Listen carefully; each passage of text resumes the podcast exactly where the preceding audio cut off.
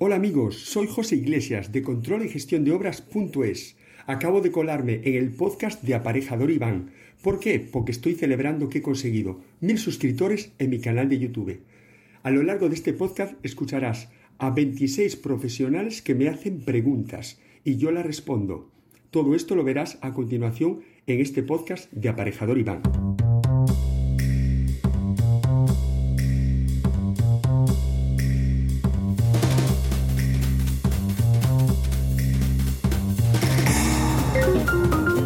Es, felicidades José, te lo mereces. Mil suscriptores, ahí es nada. Y ahí te vas a encontrar a cracks como Enrique Alario, Ayer Buroaga, Pablo Freiría, Chusto Bio, Álvaro Gómez, eh, Joaquín Souto, vamos, un montón.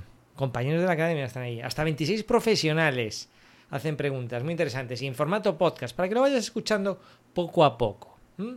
Pero antes de empezar con este super episodio, dos horas y pico, déjame que te presente el estudio de Juan Franco, Franco Estudio, en Madrid, zona de Alcobendas y San Sebastián de los Reyes. ¿Estás en la zona norte de Madrid, en Alcobendas, en San Sebastián de los Reyes? ¿Quieres construirte una casa o una pequeña promoción de viviendas? ¿Quizá implantar un negocio o condicionar un local? Soy Juan Franco, soy arquitecto y te puedo ayudar. Puedes encontrarme en proyectosmadrid.es. Hola amigos, yo soy José Iglesias de Control y Gestión de Obras.es. Lo que vais a ver a continuación es un vídeo muy especial porque es un vídeo de celebración de los mil suscriptores en YouTube. Hace unos meses celebraba los 500 suscriptores. Para ello he contado con mucha gente, cualquier persona que quisiera, tanto suscriptor como no suscriptor, me podía hacer preguntas, tanto en directo como por redes sociales antes de grabar el vídeo. En esta ocasión he decidido contar con otros compañeros aparejadores que me han preguntado libremente lo que han querido. Temas más técnicos, temas más personales, temas de organización. Voy a hacer este vídeo en un falso directo, es decir, no es en directo, pero yo voy a ver todas las preguntas y las voy a contestar lo más espontáneamente que pueda. Evidentemente, yo ya he visionado las preguntas que me han hecho para ver que la calidad del sonido y todo estuviese bien, pero os aseguro que no me he puesto a pensar en las respuestas, por lo menos no intencionadamente, para que quedase lo más, lo más espontáneo posible. Una cosa, el vídeo seguramente sea muy largo, porque solamente de preguntas ya tengo 20 minutos. Entonces con las respuestas seguramente me vaya más allá de las dos horas. Vamos a hacer una cosa. Yo te dejo por aquí abajo en la descripción del vídeo, te dejo por orden quién hace la pregunta, la dirección web de quién hace la pregunta y qué pregunta hace y el minuto en que la hace. Es decir, tú puedes venir aquí abajo y ver que te gusta la pregunta 14 que la hace no sé quién, clicas ahí y te vas directamente a esa pregunta y a mi respuesta. ¡Comenzamos!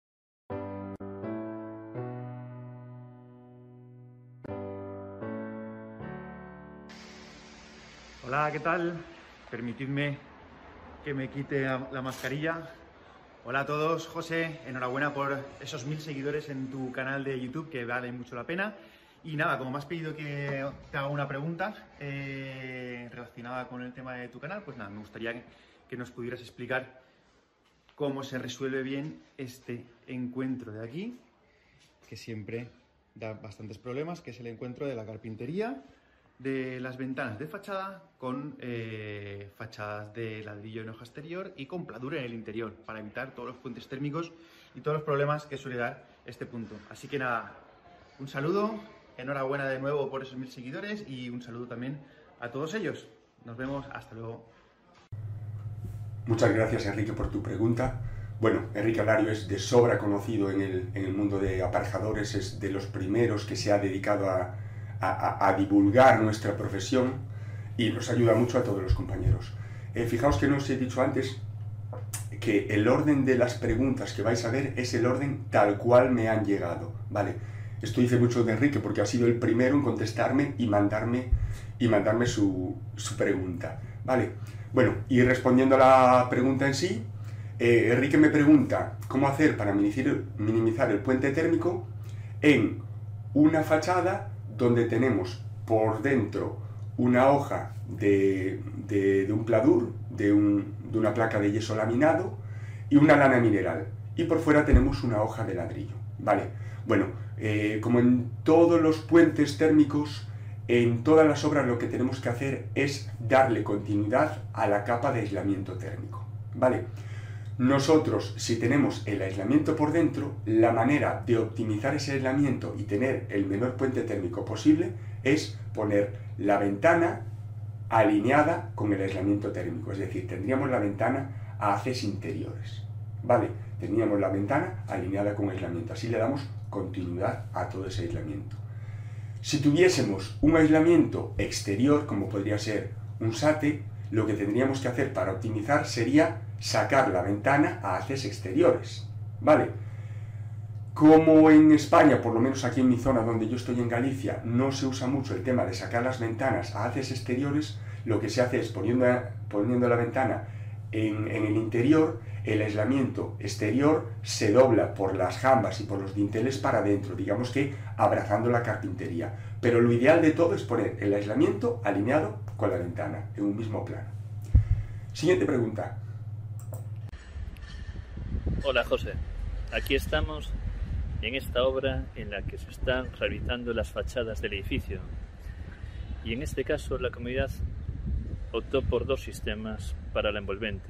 Uno es la fachada ventilada y el otro es el sistema SATE,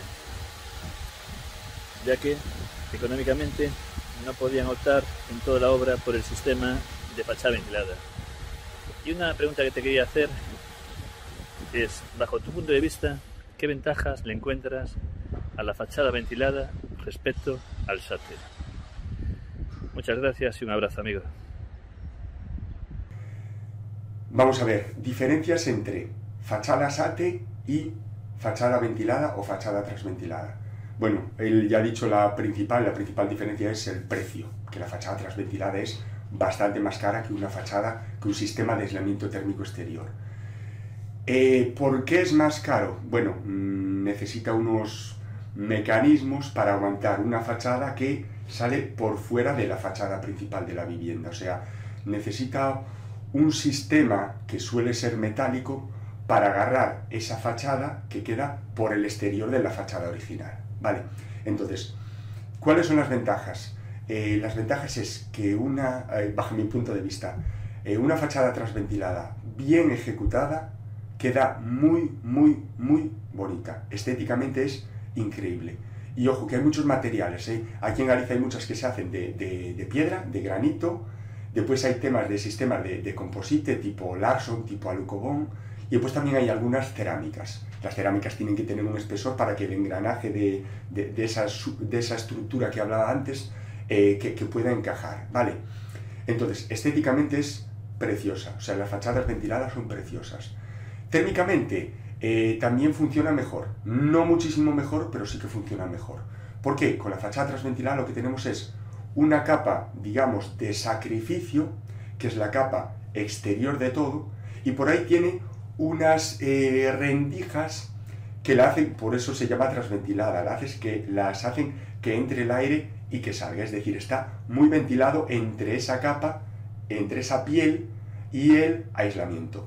Hay que tener mucho cuidado con el aislamiento térmico porque eh, normalmente se usan lanas minerales, normalmente lanas minerales que tienen que ir protegidas con el viento. ¿Por qué? Porque si nos entra aire húmedo o húmedo o mojado, si nos entra lluvia, eh, nos puede degradar, nos puede no, nos va a degradar ese, ese aislamiento. No está preparado para, las lanas minerales no están preparadas para, para el agua, cambiaría las características. Tenemos un coeficiente de transmisión térmica y estando húmedo, con, con un nivel de humedad, perderíamos esa, esa capacidad aislante que tiene. Entonces, nosotros tenemos en el SATE, no tenemos esa, esa capa de sacrificio y si nosotros se humedece el soporte, no alcanzaría el aislamiento, pero tendríamos un soporte húmedo. De la otra forma, ese soporte húmedo queda completamente separado, bueno, prácticamente completamente separado del soporte y existe una corriente de ventilación por el exterior. Entonces digamos que separamos el aislamiento de esa capa de sacrificio. Esto funciona muy bien, por ejemplo, en verano. Nosotros en verano podemos tener esta fachada, si esto es el exterior, tenemos esta fachada y se puede calentar muchísimo con el sol que como tenemos una corriente de aire por el interior, conseguimos que ese calor no le afecte, no le afecte por, por, por conducción a la capa de aislamiento. Entonces funciona mejor. ¿Vale la pena, la pregunta del millón, ¿vale la pena gastarse más en una fachada trasventilada que en una fachada SATE? Depende. Respuesta gallega, depende. Vamos a ver. Eh, sí que por aquí podemos estar hablando de, de, precios de 70 euros metro cuadrado en un SATE normal y podemos estar hablando de 120, 130 euros a partir de ahí para una fachada trasventilada. O sea, suele irse a prácticamente el doble. Vale. En ocasiones hay dinero o se puede disponer de dinero y la estética prima, sobre todo la estética, aunque también energéticamente ya acabo de contar que, funciona mejor, ¿vale? Eh, y entonces se hace ese esfuerzo económico para, para irse a la fachada transventilada. ¿Qué no se puede hacer? Oye, pues nos quedamos en la fachada SATE. Yo soy un enamorado de las fachadas SATE. Sabes que tengo un post en mi blog sobre, sobre el tema. Y la fachada SATE funciona muy, muy bien. Vale. Otra opción, pues es la que está haciendo mi, compañero Iván. Eh, Iván lo que hace es, tenemos este edificio y nos gustaría hacer una transventilada, pero como se nos va de precio, lo que vamos a hacer es, hay en partes, en zonas donde vamos a hacer una fachada transventilada y en otra parte optamos por un SATE. O sea, eso es una opción muy buena, muy buena. Le damos un vuelco estético a la fachada y energéticamente funciona muy, muy, muy bien. Muchas gracias, Iván. Siguiente pregunta. Mira, mira, mira, José, mira que tengo aquí. Tachan, felicidades por esos mil suscriptores, te lo mereces. Muy bien, ¿eh? Aquí en el salón, te voy a tener aquí hasta el verano. Vamos a ver, yo tengo una pregunta para ti, a ver si me la puedes aclarar. Y es, ¿hasta qué punto la página web te está ayudando con los clientes? Ya no solo a, a conseguir visitas, sino a convencerles a que vean que eres un tío legal, que eres el aparejador que les conviene. ¿Cómo te está ayudando la página web? Cuéntanos. Venga, un abrazo y ahora por los 2000. Cuídate. Muchas gracias, Iván. Eres un crack, tío. Iván es aparejador y es el aparejador tecnológico. Iván es un early adopter de estos que le llaman y practica con cualquier cosa electrónica de Internet, cualquier aplicación que ve por ahí, practica con ella.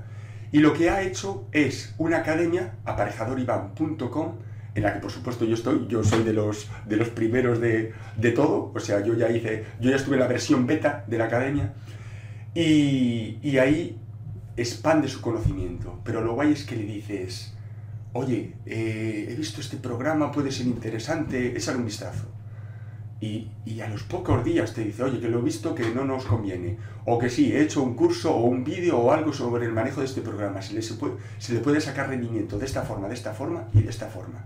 Especialidades de Iván, todas. Tema web, sobre todo, ahora hablaré de ello a raíz de su pregunta, eh, tema Presto, tema Revit, pero infinitas cosas más.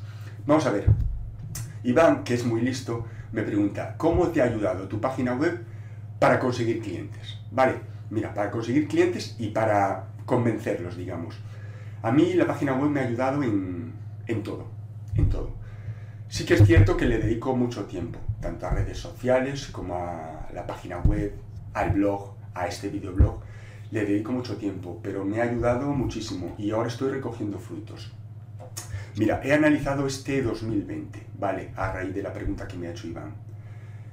Yo ahora estoy centrado sobre todo en dirección de ejecución de obra, de, viviendas unifamiliares. Si me aparece un edificio no pasa nada, pero me estoy centrando ahí porque es donde me aparecen los clientes y donde, donde creo que puedo aportar más. Vale, en este 2020, lo he comprobado ayer al, al, visionar el vídeo de Iván, he recibido 20 solicitudes de presupuestos de dirección de, de ejecución de obra, de viviendas unifamiliares. De esas 20, 14 me han llegado por la web, algunos por YouTube y algunos por la web. 14 de 20 viene siendo pues un 70%, cuentas fáciles. el 70% de mis posibles clientes en este 2020, en lo que llevamos de 2020, estamos ahora en octubre, ¿vale? Me han llegado por la página web, ¿vale? ¿Qué dices? Vale, hay muchos que llegan porque te ven, pero igual que te piden precio a ti, le piden precio a otros, porque en internet encuentran de todo. Vale, bien, pero de esos 14, pues me parece que 4 o 5 me han aceptado presupuesto. Creo que 4, vale, pero sí que hay dos o tres que estoy eh, pendiente de que me contesten porque en el último mes he enviado varios presupuestos y estoy pendiente de... No es que me hayan dicho que no, sino que estoy pendiente de ellos, vale. Además, ¿Qué hago yo cuando envío un presupuesto? Pues hago el método Iván, lo que nos enseñó en la academia. Yo mi presupuesto, aparte de hacerlo en PDF y de añadirle un montonazo de, condiciones, yo digo el número de visitas que voy a hacer aproximado, o sea, marco un mínimo, digo por qué, eh, qué voy a hacer, que si voy a medir, que si te hago esto, vamos, el alcance de todo mi, de todo mi, oficio y, y mi contrato, de todo mi servicio, digamos, ¿vale? Pero yo además, ese PDF, yo lo pongo en una página dentro de mi web, en una página privada, a la que se accede por medio de una clave. Entonces, yo cuando le mando el presupuesto al cliente, le digo, el presupuesto es esto, lo tienes aquí dentro, clica aquí y marca esta clave. ¿Qué se encuentra el cliente cuando llega? El cliente cuando llega se encuentra un saludo, una explicación de quién soy, el agradecimiento por contar conmigo, eh, o sea, es tan personal que para que os hagáis una idea, eh, yo lo escribo en gallego, porque yo soy gallego falante, galego falante, y, yo normalmente hablo en gallego, ¿vale? Salvo con los clientes que tengo, de, evidentemente, de, fuera de Galicia. Y, bueno, y por supuesto en redes sociales para que, para que llegar ya no a España, sino a Latinoamérica, ¿vale? Entonces, yo ahí hago mi presupuesto, eh, hago mi presupuesto personalizado, donde lo embebo y donde comento, oye, pues muchas gracias por todo esto. Ojo, esto lo hago de las obras que me parecen interesantes. A mí si me llama cualquiera y yo noto que me pide precio por pedir, por comparar o lo que sea, que no me atrae esa obra o que me queda muy lejos o que es una obra más. Yo ahora mismo estoy en posición de buscar retos. Vale, para mí un reto es hacer una house.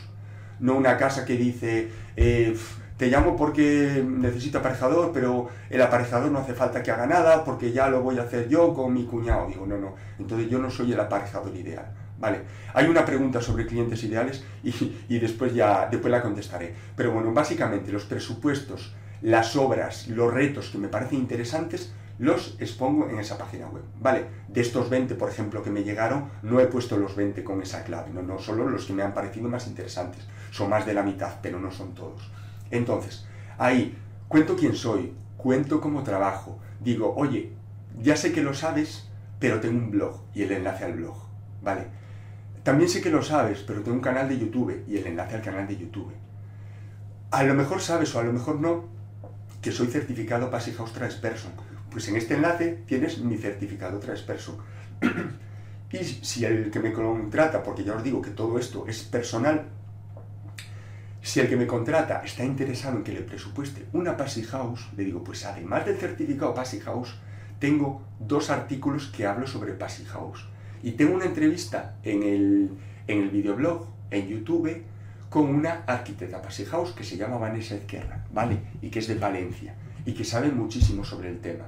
Entonces, embriágate, mira lo que te cuento, algo aprenderás. Después me puedes contratar o no, pero por lo menos eh, mira lo que te puede aportar, lo que te puede aportar o en este caso, por ejemplo, lo que te aporta esta arquitecta. Vale, ¿qué más cosas tengo? Pues además del presupuesto para descargarte, también tienes otros trabajos que he realizado.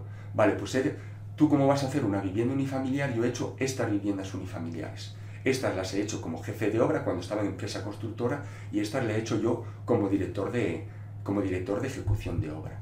Además, aquí tienes un enlace, estas son las acabadas con las fotitos y todo, pero aquí tienes un enlace para ver los trabajos en los que estoy trabajando actualmente. Que si tú pinchas y vas ahí, pues a lo mejor dices, ahí va, pues no me había dado cuenta porque esta vivienda, esta obra que se está haciendo, la conozco porque me queda al lado de casa, me queda cinco minutos, o a casa de, o al lado de casa de un primo, o es más, conozco al propietario. Oye, pues el cliente, si es de esa zona o lo que sea, puede ir eh, si conoce al propietario, puede pegarle una llamada al propietario y decirle, oye, el José Iglesias, este, ¿qué tal, qué tal está trabajando? ¿Qué tal? Por mí, que pregunten, porque yo la verdad es que con todos mis clientes me llevo bien. Faltaría más, ¿no? Pero yo me llevo bien con todos mis clientes. A cualquiera de mis clientes, actuales como de los que tuve, eh, tuve un par de ellos especialitos, ¿eh? Pero, bueno, el 90% de los clientes que tuve, o el 95%, le puedes preguntar por mí. Te puede hablar mejor, o, no tan bien, o estar enamorado de mí, o no estar enamorado de mí, ¿vale? O decirte, bueno, pues bien, sin problema y tal. Pero con ninguno he tenido problemas. Entonces, por mí, pregúntale, infórmate. Es más, a mí los vídeos de YouTube, por ejemplo, me ayudan a que me conozcas. A lo mejor me conoces para mal y dices, este tío me cae mal, o este tío es, no sé, eh, un soberbio, o no le entiendo cuando habla, o, o lo que sea, o que se dedique a hacer vídeos porque en casas no tiene ni idea. Vale, bien, pero eso me vale a mí para descartar. Eso me vale a mí para descartar. Vale, entonces, yo expongo todo eso. También expongo testimonios de clientes, ¿vale? Es decir, tú me pides presupuesto y si tu obra es interesante para mí, yo además del presupuesto, todo desglosado con todo lo que incluye y lo que no incluye, pues yo te envío a mi web para que veas los trabajos que tengo, testimonios de otras personas, eh, un poco porque me interesa tu obra y eso lo puedes ver. Y esto me está dando buenos resultados. Evidentemente hay trabajos que cojo y trabajos que no, ¿vale? pero sí que los que me cogen están convencidos de cogerme a mí. Y eso es lo que, en lo que me ha ayudado. Muchas gracias Iván por tu pregunta y vamos con otra. Hola José, ¿qué tal? ¿Cómo estamos? Pues a ver, te hago un par de preguntillas. ¿Qué, qué opinas de las medidas para implementar el COVID en, las obras de, de construcción? ¿No crees que son un poco quimera en algunos oficios? Y por otro lado, ¿qué opinas en general de la seguridad y salud en las obras? ¿No crees que se les da demasiado poca importancia? Y que desde la, desde la inútil administración deberían fomentar más estas cosas. Venga, ya me contarás. Chao. Muchas gracias, Carlos. Bueno, Carlos ha sido compañero mío de carrera durante toda la carrera y además ha sido compañero de piso durante cuatro años. Cuatro años, ¿no, Carlos? Cuatro años. Eh, bueno, Carlos es un tío cojonudo y cachondísimo. ¿Qué pasa? Es que yo he trabajado incluso con él en una empresa, hemos coincidido. ¿Qué pasa? Cuando se pone el casco se transforma y parece que se pone, se pone todo serio. Carlos, tranquilo, venga, tómatelo más con calma. no, pero es, es cachondísimo y es muy buen amigo, muy buen amigo. Carlos, vamos a ver.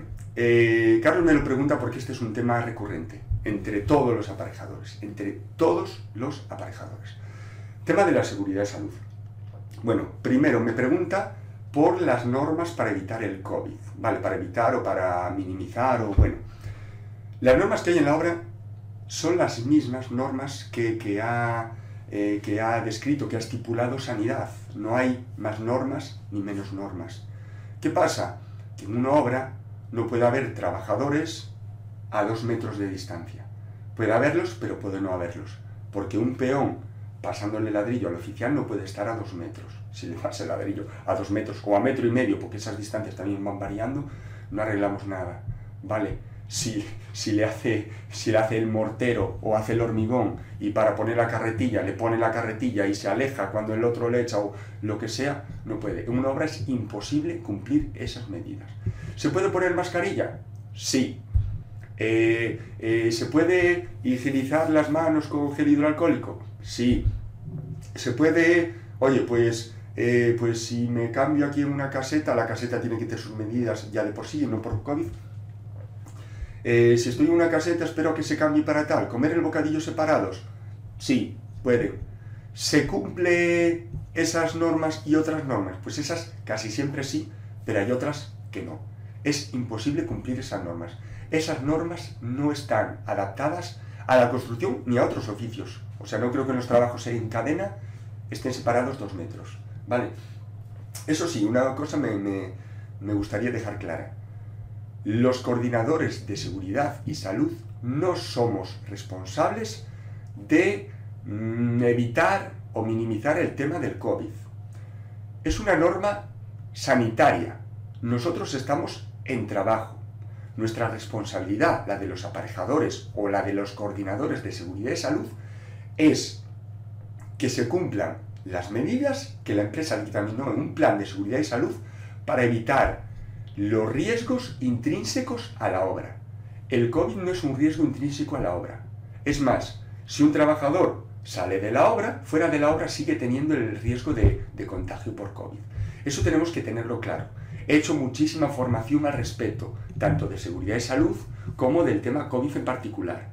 Y ojo porque tenemos los aparejadores, tenemos compañeros que están, están obsesionados con el tema de que se cojan la temperatura al entrar, que se hagan esto, que usen esto.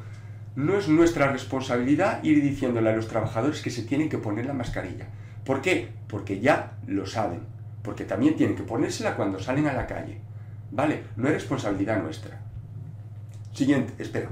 Voy a ver. Es que el tema de la seguridad y salud me enerva, perdón. Eh, segunda pregunta de, Carlos es, ¿no crees que no se le da la demasiada importancia, no, crees que no se le da la suficiente importancia a la seguridad y salud? Vamos a ver, aquí la importancia a la seguridad y salud se le da cuando hay accidentes, cuando no, no. Y ahora me explico, ¿vale? No se puede dejar la coordinación de seguridad y salud, delegarla completamente en un coordinador de seguridad y salud o en un recurso preventivo. ¿Vale?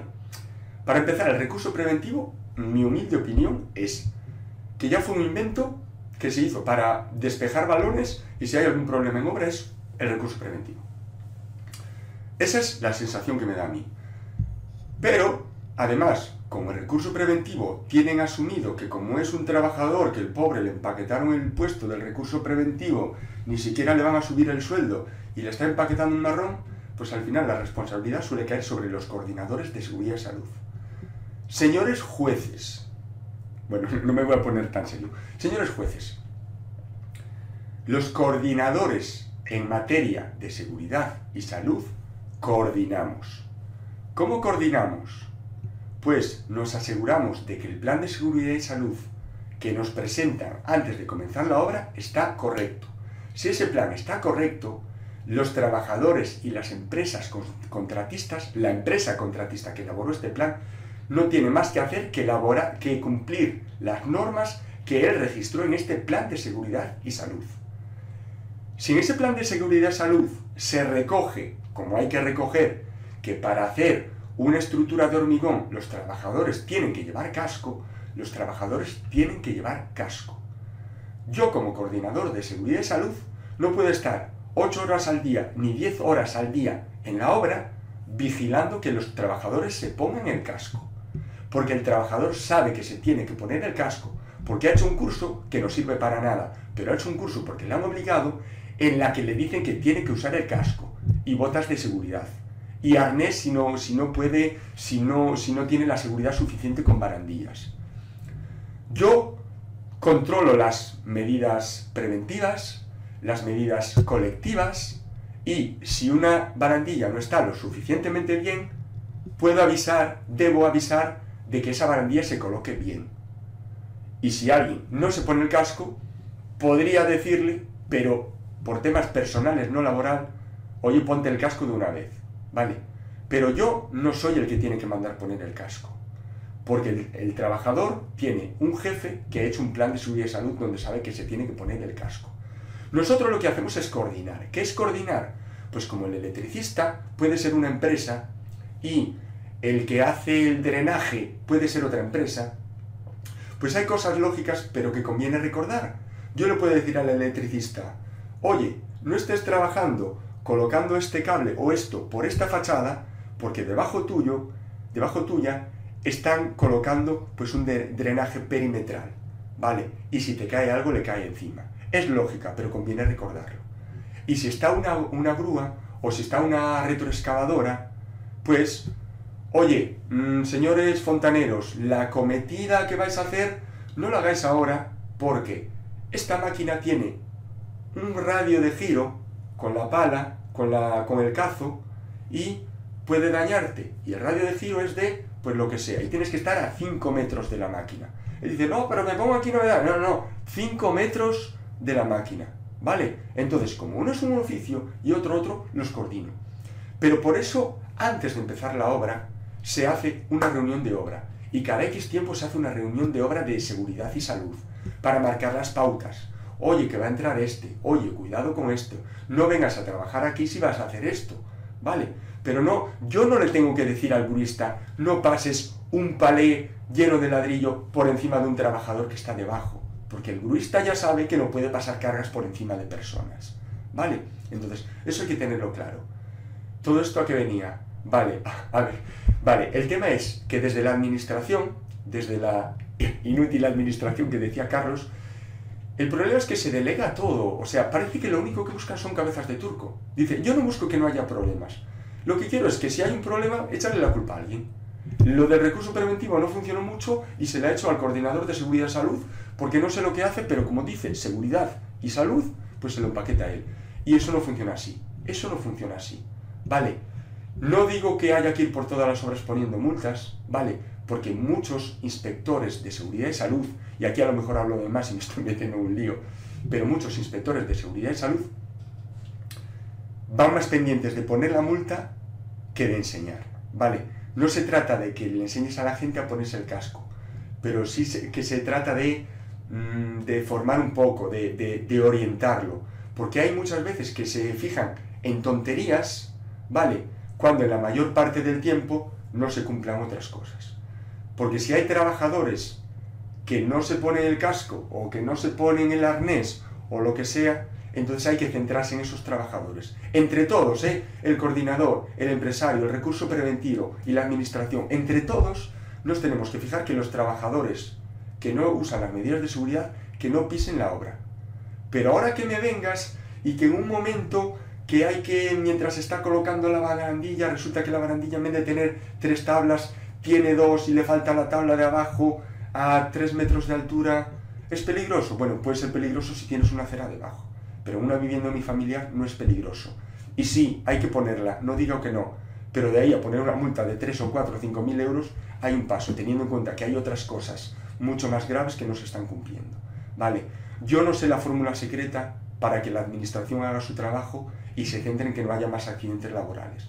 Vale, es más, hay demasiados pocos accidentes laborales para las burradas que se tienen visto en obras, pero es que vas por una calle y ves una, una obra en un sexto piso, gente sin arnés, gente sin camiseta, lo de menos es el casco porque ahí arriba tampoco, mm, tampoco tiene tanto riesgo, pero a 35 grados en verano, ¿vale? Y esto lo he visto yo aquí en Galicia, ¿eh? no, no, me tengo que ir a Andalucía para ver los 35 grados pegándole el sol y gente sin camiseta. Hay que tener mucho cuidado con eso y ahí tenemos que participar todo. Repito, no sé la fórmula secreta, pero bueno, la administración podría hacer algo. Bueno, a ver si viene a ver si viene alguna pregunta un poco más, más cómoda. Gracias, Carlos. Hola, José, ¿qué tal todo? No, sin más, de, como arquitecto, bueno, estoy teniendo, bueno, es curioso cómo está cambiando el oficio y las exigencias de los clientes en cuanto al oficio. Y mi, mi, duda era ver si en cuanto a los aparejadores estaba sucediendo lo mismo y cómo, cómo gestionas ese tipo de cosas. Es decir, o sea, los clientes exigentes, los problemas que has tenido, a ver cómo, a ver si seleccionas qué tipo de cliente, con qué tipo de clientes trabajar, etcétera. Sí, me, surge la duda y sería interesante saber tu opinión. Gracias, hasta luego. Muchas gracias, Ayer. Ayer es un compañero de, de la Academia de, de Aparejador Iván que os hablaba antes. Vale, vale.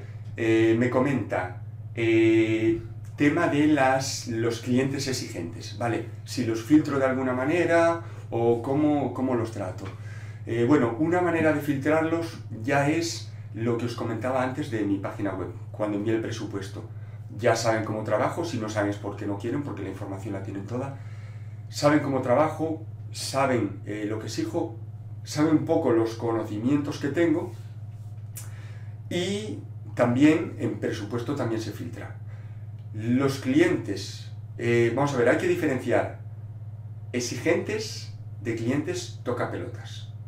Yo he tenido y tengo clientes exigentes, incluso muy exigentes, y alguna vez, ahora mismo no, pero alguna vez he tenido clientes toca pelotas, ¿vale? Sobre todo cuando trabajaba de, de jefe de obra, ahí he tenido muchos clientes toca pelotas. Vamos a ver, un cliente exigente quiere que el trabajo se haga bien, ¿vale? Pero está abierto para recibir información. A mí me puede decir un cliente que, oye, esto hay que hacerlo perfecto, o mm, mira que, uff, en este replanteo que, mm, uff, eh, tenías que haber visto esto o esta cosita. Vale, eso está bien, ¿vale? Pero otra cosa es que una cosa que no tiene, no tiene la importancia suficiente, que se la des. ¿Vale? Eh, un ejemplo, eh, no sé, una, un enyesado, un enlucido de yeso de una pared, de perlita, que no está, que tiene algún golpe. ¿Vale? Eso no tiene importancia. ¿Por qué? Porque cuando se vaya a pintar, se va a retocar toda esa pared. Vale, algún golpe pequeño, hablo, ¿eh? no, no, nada, nada fuera del otro mundo. Si se emplastece bien y se aplica la pintura y además el pintor viene de parte del yesero, es decir, el pintor y el yesero son parte de una misma empresa constructora, me da igual. De otra forma ya sería, pero un problema por empresa, ¿no? Oye, si te deja la pared hecho un asco y tú vas a pintar, pues el marrón es para ti, ¿vale? Pero el marrón es de la empresa principal. Oye, estoy hablando de golpes normales, golpes o una zona que quede un poco peor. El tocapelotas te dice, no, esto tiene que estar perfecto. Dice, pero si uno pintamos, que uno está acabada la pared. Os voy a poner otro ejemplo. Un ejemplo que me puso una compañera mía, eh, me dijo que, no sé si sabéis cómo se coloca el suelo radiante por agua, se coloca un aislamiento eh, con unos tetos y el, suelo radiante es como una, manguera, ¿vale? Unos tubos de, bueno, de polietileno, multicapa, puede ser de varios materiales. Y se hacen curvas, por ahí pasa el agua que se hace una elipse, se vuelve, por ahí pasa agua caliente y es lo que pues caliente al suelo, ¿vale? Encima de ese aislamiento y de esos tubos se echa un recrecido de mortero, o sea, un, un recrecido de cemento, ¿vale? Entonces, una vez que está colocado eso, se echa el recrecido de cemento y después ya se pone la capa de la capa. Bueno, un cliente que tuvo esta compañera le estaba protestando al aparejador que le exigiera, para que le exigiera al constructor, que tenía que aspirar todo el suelo encima del aislamiento antes de echar el mortero de cemento. ¿Vale? Es decir, tiene el aislamiento, tiene los tubos, evidentemente siempre hay restos, es una obra, siempre hay restos de polvo, algunos restitos de masa y, no sé, a lo mejor puede haber algunas bolitas de spam, de ahí poco porque el aislamiento se coloca antes, ¿vale? Pero ahí encima se, pone el mortero de cemento. No estamos hablando de dejar ladrillos por ahí o cachos de, materiales, no, no. El cliente quería que le aspirara con una aspiradora, porque tampoco se puede barrer con los tubos y todo, que le aspirara todo para que estuviera todo perfecto cuando se colocara el mortero. Eso, bajo mi punto de vista, es una tontería supina. Siempre quise decir la palabra supina. Vale. eso, bajo mi punto de vista, es una tontería. ¿Vale? Porque el mortero no va a perder calidades por eso. El mortero ni siquiera tiene que adherirse al aislamiento. ¿Vale? El aislamiento, el mortero ya va a hacer eh, una capa, como una pequeña losa que se va a calentar con el suelo radiante. Es absurdo aspirar eso. Eso es un cliente toca pelotas. Y un cliente exigente es uno que, mm, ojo, no tiene por qué estar encima tuya ni encima de la constructora, pero sí que quiere las cosas muy bien hechas.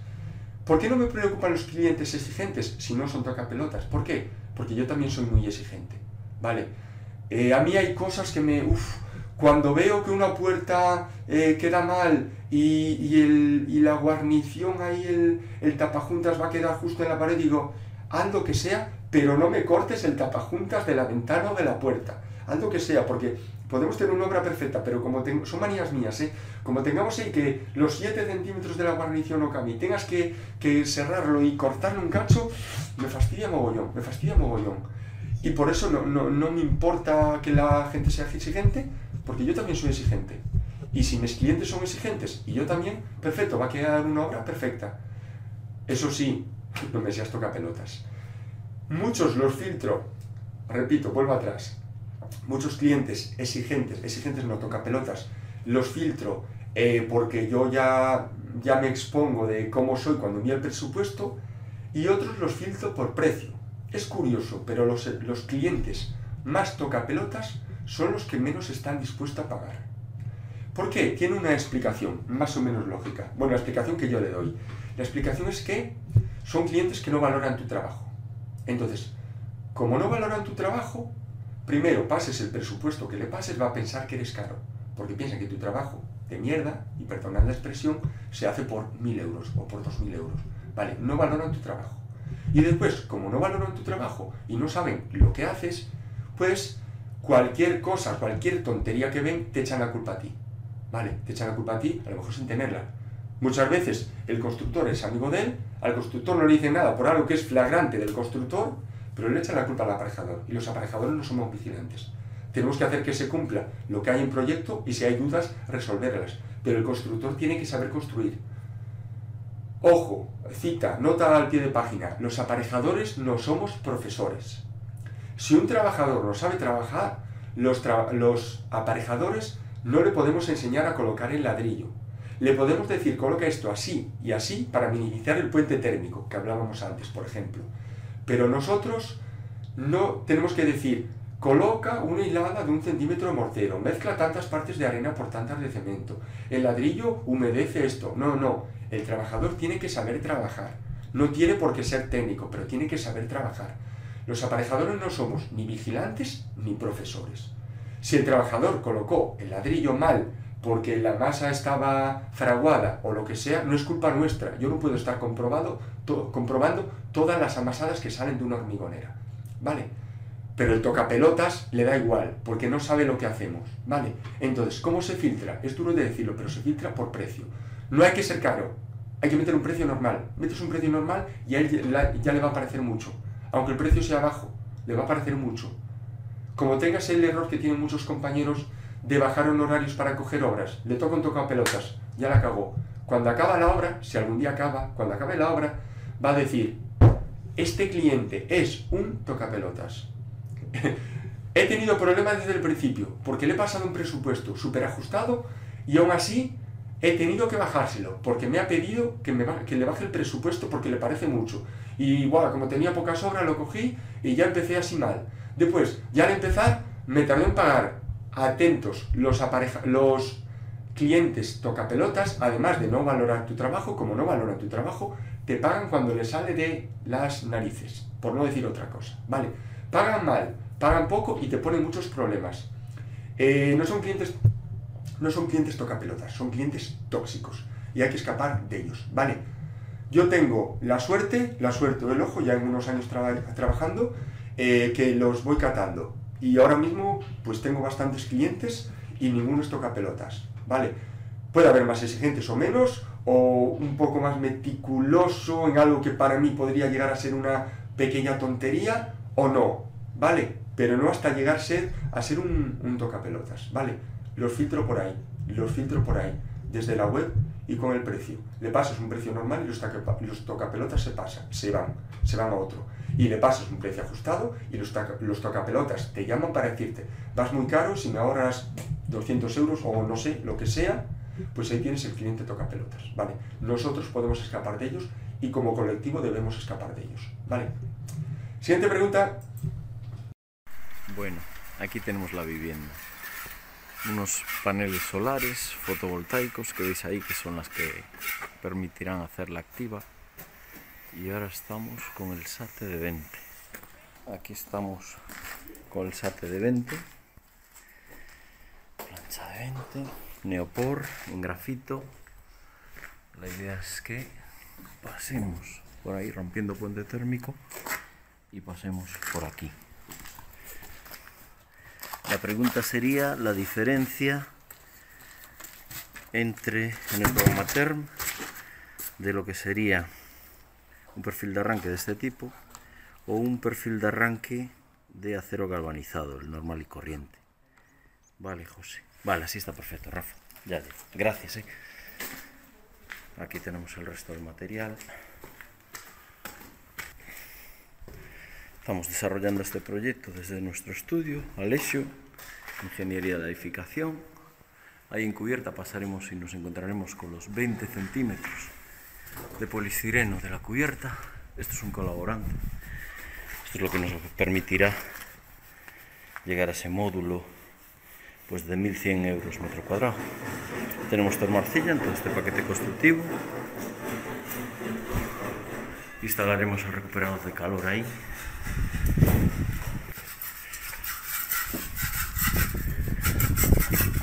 Bueno, el perfil de la ventana, un perfil de fibra de vidrio.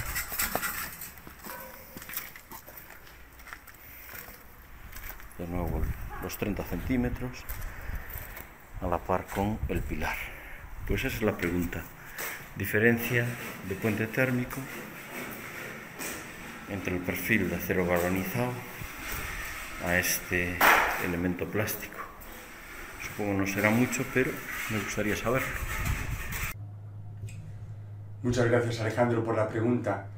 Bueno, Alejandro es, es un fenómeno. Eh, la mayor parte de las cosas que yo sé sobre eficiencia energética las he aprendido con Alejandro, haciendo cursos con Alejandro, haciendo talleres de muchas horas, visitas a obra. Con Alejandro he aprendido mogollón y es una de las personas que ha hecho que más me haya interesado por, por este campo. Fijaos, fijaos que en este pequeño vídeo, que es un paseo por la obra, nos enseña muchísimas cosas. O sea, es, una clase, magistral que lo hace como paseando por casa. O sea, fijaros, para empezar el vídeo, nos comenta, nos está hablando de una obra de alta eficiencia energética que está haciendo. Vale, esto es una obra que aparte de él como aparejador, la ha hecho en su estudio de, de arquitectura. Vale, estamos hablando de una vivienda, para empezar, que tiene paneles fotovoltaicos. Si Alejandro está colocando en una obra paneles fotovoltaicos, es que a partir de ahora ya sale rentable colocar paneles solares fotovoltaicos. Vale. Nos comenta que tiene 20 centímetros de aislamiento de SATE. Espera, algo así, pero es así. 20 centímetros de aislamiento de SATE. O sea, habéis visto muchas viviendas con aislamiento SATE de 20 centímetros. Si hay rehabilitaciones que están haciendo de, de 4 centímetros, para eso no, hagas una rehabilitación energética. Vale, esto es una obra nueva y ya no, ya no está en 12 centímetros, no está en 16, se va a 20 centímetros. ¿Eso sale mucho más caro? No, no. Porque de 8 centímetros, ya digo 8 porque 4 me parece irrisorio, de 8 centímetros a 20 centímetros hay 12 centímetros más de aislamiento. Esos 12 centímetros vale un euro o un euro y medio más cada centímetro. Es decir, por 18, por 20 euros más, por 20 euros más, que no llega estás consiguiendo pasar de 8 centímetros a 20 centímetros. Y además está colocando un poliestireno, un poliestireno que además es de grafito, o sea, tiene una conductividad térmica un poco menor que el que se pone normalmente. Vale, más cosas. Se ve un detalle ahí que él pasó así muy de puntillas, que es para evitar los puentes térmicos tiene unos vuelos de balcones. En el vídeo no se ve muy bien, lo que se ve es una estructura, vamos a ver, si esta es la, si esta es la fachada tiene una estructura que son unos perfiles metálicos y después otra estructura. Esa estructura son balcones. Este hueco de 20 centímetros, lo que va a hacer Alejandro es ese aislamiento de 20 centímetros, subirlo por la fachada y pasar delante de los balcones. El puente térmico del balcón hasta la fachada, que debería ser, que normalmente es un puente lineal de 30 centímetros de hormigón, él lo tiene puntual. Él tiene un puente térmico en este perfil, a los X metros, la estancia que sea por cálculo, otro punto de puente térmico, otro perfil, y a X metros otro perfil. Vale, no tiene puente térmico lineal. Eso lo pasa por alto, es mucho que lo hace y lo hace con una naturalidad increíble, pero esto se hace muy pocas veces. Más cosas, en su paseo nos habla de recuperador de calor. Hay que poner ventilaciones mecánicas con recuperador de calor, desde ya. No me, voy a, no me voy a extender cómo funciona porque tenéis otros vídeos donde hablo de ellos. Y si no, se me va a alargar muchísimo este vídeo. ¿Vale?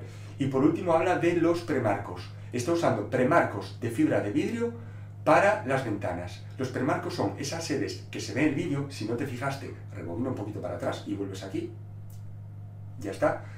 Y son unas sedes de fibra de vidrio que salen desde la fachada para afuera para que después queden alineados con el SATE. Vale, lo que decía antes en la pregunta de Enrique Alario, alinear la carpintería con el aislamiento.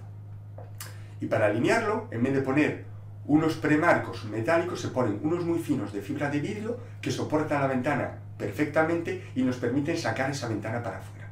Vale, después de, de todo esto, vamos con la pregunta. La pregunta me dice la diferencia de puente térmico entre el perfil de arranque metálico o un perfil de arranque de PVC. Eh, primero, ese perfil de arranque que nos enseña Alejandro consta de dos partes porque para SATE de 20 centímetros se necesitan dos partes. Hay un perfil especial que son dos partes y se ajusta. me parece que es desde 12 centímetros hasta 20, pues se ajusta si tuviésemos un SATE más pequeño o más gordo. Y me dice, calcúlamelo en SATE, eh, en, perdón, calcúlamelo en el programa TERM. Y digo, vale, bien. Eh, claro, es que Alejandro, ya os dije que da mucha formación y hace unos meses, durante el confinamiento, he tenido la suerte de participar de ponente en una formación que ha dado él. Yo me he dedicado a la parte de, puentes térmicos y él, eh, pues todo lo demás prácticamente. Ha colaborado una arquitecta también en el programa Hulk y han sido unas horas, un, curso muy fructífero, en donde él ha explicado la adaptación al nuevo código técnico que ahora mismo ya está, ya está en vigor. De hecho, ese curso eh, lo tenéis en su página web, tenéis por aquí la página web de, el enlace a la página web de Alejandro. Y, y, ese curso lo ha sacado también de forma online, o sea, con los vídeos y se puede comprar desde su web, así que os animo a hacerlo. ¿Qué pasa? Que para calcular esto de TERM no me voy a poner ahora y voy a conseguir con preguntas. Así que voy a hacer un viaje al futuro y te digo cuál es la diferencia de ese pequeño puente térmico entre el perfil de arranque de SATE metálico y el perfil de arranque del SATE de PVC. Vamos al futuro.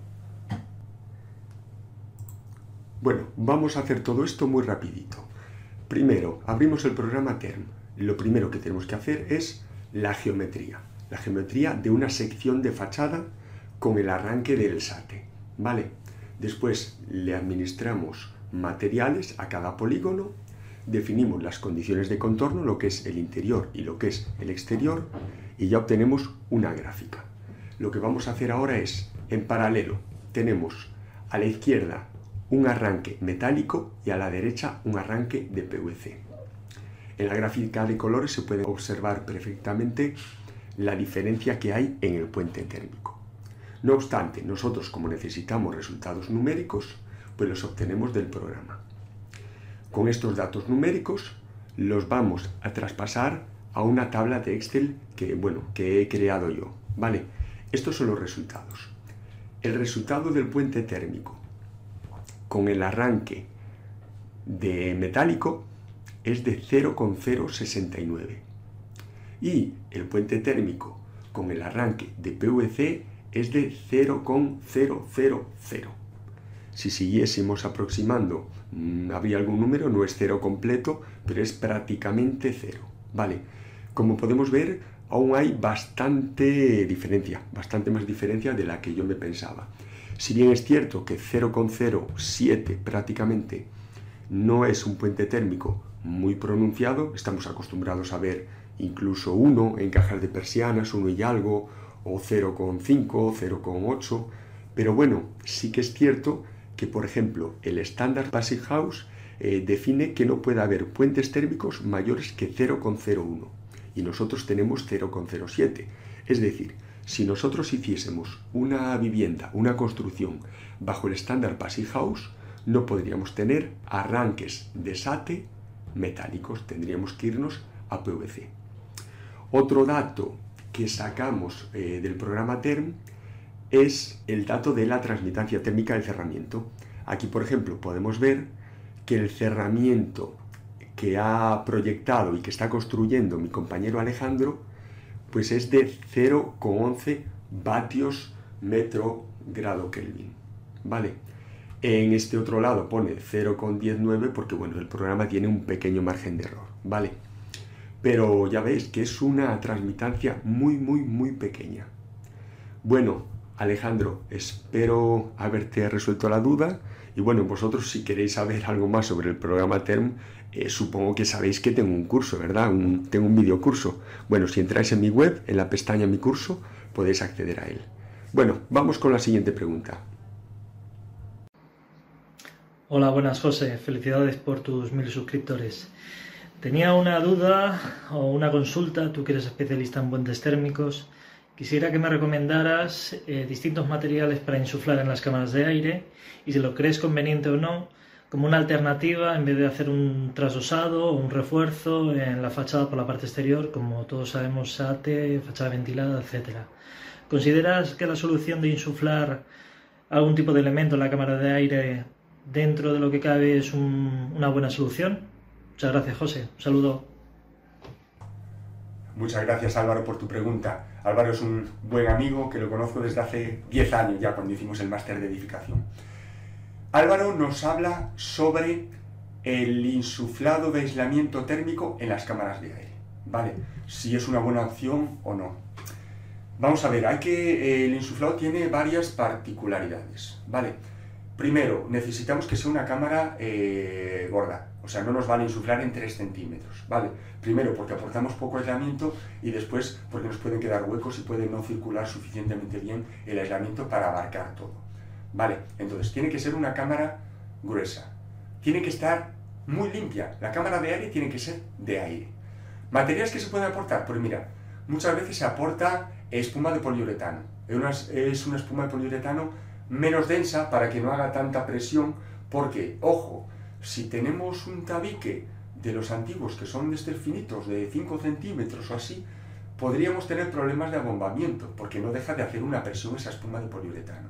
Más materiales, pues mira, tengo aquí un par de muestras.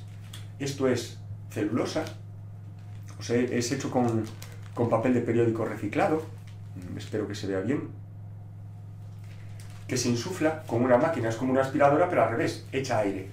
Y tiene unos, unos aditivos, unas resinas que, hacen que, sea, que, no sea, que no sea combustible. O sea, no os preocupéis por, porque, porque me arde. De hecho, tiene la, clase de comportamiento hasta fuego, eh, B2S. Vale, bueno, ahí no lo vais a ver, pero bueno, eh, no tiene problemas anti, contra el fuego, ¿vale? O sea, no tiene problemas ante el fuego. Esto se usa bastante porque es natural, pero eh, cuando se usa no podemos tener problemas ninguno de humedades. Es decir, no podemos tener problemas de filtraciones de agua. ¿vale? Si nosotros tenemos una fachada de granito, por ejemplo, que aquí en Galicia hay muchas, eh, una fachada de granito antigua que seguramente nos cuele algo de agua, no podemos tener la celulosa, porque con el tiempo se acaba deteriorando. En ese caso, lo que recomendaría sería estas bolitas. Estas son bolitas de, neopor, me parece que le llaman. Son, es poliestireno de, grafito. Es como el sate que veíamos antes con Alejandro, pero en bolitas, bolitas sueltas para que ocupe y rellene bien toda la cámara de aire. Vale, ¿recomiendo este tipo de aislamientos? Uf, lo recomiendo, pero en casos excepcionales, excepcionales. ¿Por qué? Vamos a ver, si nosotros tenemos una vivienda antigua, porque claro, esto es para rehabilitación, ¿no? Si nosotros tenemos una vivienda antigua y tenemos posibilidad de puentes térmicos muy pronunciados, esa posibilidad va a hacer que nosotros cuando inyectemos la cámara de aire de aislamiento tengamos los puentes térmicos mucho más pronunciados. Me explico. Nosotros si tenemos una vivienda con cerramientos sin aislar, perdemos calor por todo. Podemos tener pilares empotrados o cantos de forjado, pero el puente térmico no es tanto puente térmico. ¿Por qué? Porque nosotros perdemos calor por todo. Si nosotros aislamos la cámara de aire, lo que hacemos es que esa fachada se pierda muchísimo menos calor, pero el calor se pierde en el puente térmico. Entonces, la diferencia entre el puente térmico y el resto de la fachada es mucho mayor y viene siendo la diferencia de puente térmico, una zona que tiene unas propiedades térmicas muchísimo peores que las aledañas. Entonces, nosotros podríamos pasar a lo mejor de no tener ningún tipo de condensación superficial a tener condensaciones superficiales en los puentes térmicos. ¿Por qué? Porque antes, digamos que esas microcondensaciones, esa humedad, se microcondensaba en toda la envolvente, pero ahora se nos va a ir a esos pilares o esos cantos de forjado. Entonces, salvo que tengamos claro que los posibles puentes térmicos van a ser puentes térmicos, pero no tan pronunciados, yo no recomendaría este tipo de aislamiento. Es decir, hay que hacer un estudio previo, ver cómo están los puentes térmicos y en ese caso, y solo en ese caso, inyectar. ¿Vale? Sí que eh, realmente lo, que lo que nos venden los que suministran este tipo de, productos eh, no mienten, ¿vale? Dicen, no hace falta que montes andamios en fachada, tampoco hace falta que cambies todas las instalaciones de tu pared interior o lo que sea, porque la cámara está vacía, nosotros inyectamos, hacemos unos agujeros, inyectamos todo y después tapamos los agujeros. Y entonces no te afecta ni el interior ni el exterior. Eso es cierto y es súper cómodo. Y ojo, que es mejor eso, en la mayor parte de los casos, es mejor eso que no tener aislamiento. Pero pudiendo, mejor hacer aislamiento exterior y si no se puede, por el interior. Por el interior. Nos va a salir mucho más caro. Por el interior y bordeando también el tema de, por ejemplo, los pilares. En el canto de lo forjado mm, es más difícil. Salvo en la parte de arriba con un falso techo con aislamiento, no lo vamos a poder minimizar. Pero si se hace, hacerlo con mucho cuidado. Y después también queda la opción de prueba y error. Hacerlo y si después nos aparecen los puentes térmicos en un pilar, en ese pilar hacerle, hacerle un, ponerle una placa de yeso laminado con aislamiento, ¿vale? Para minimizar un puente térmico. Y ya está, ¿vale?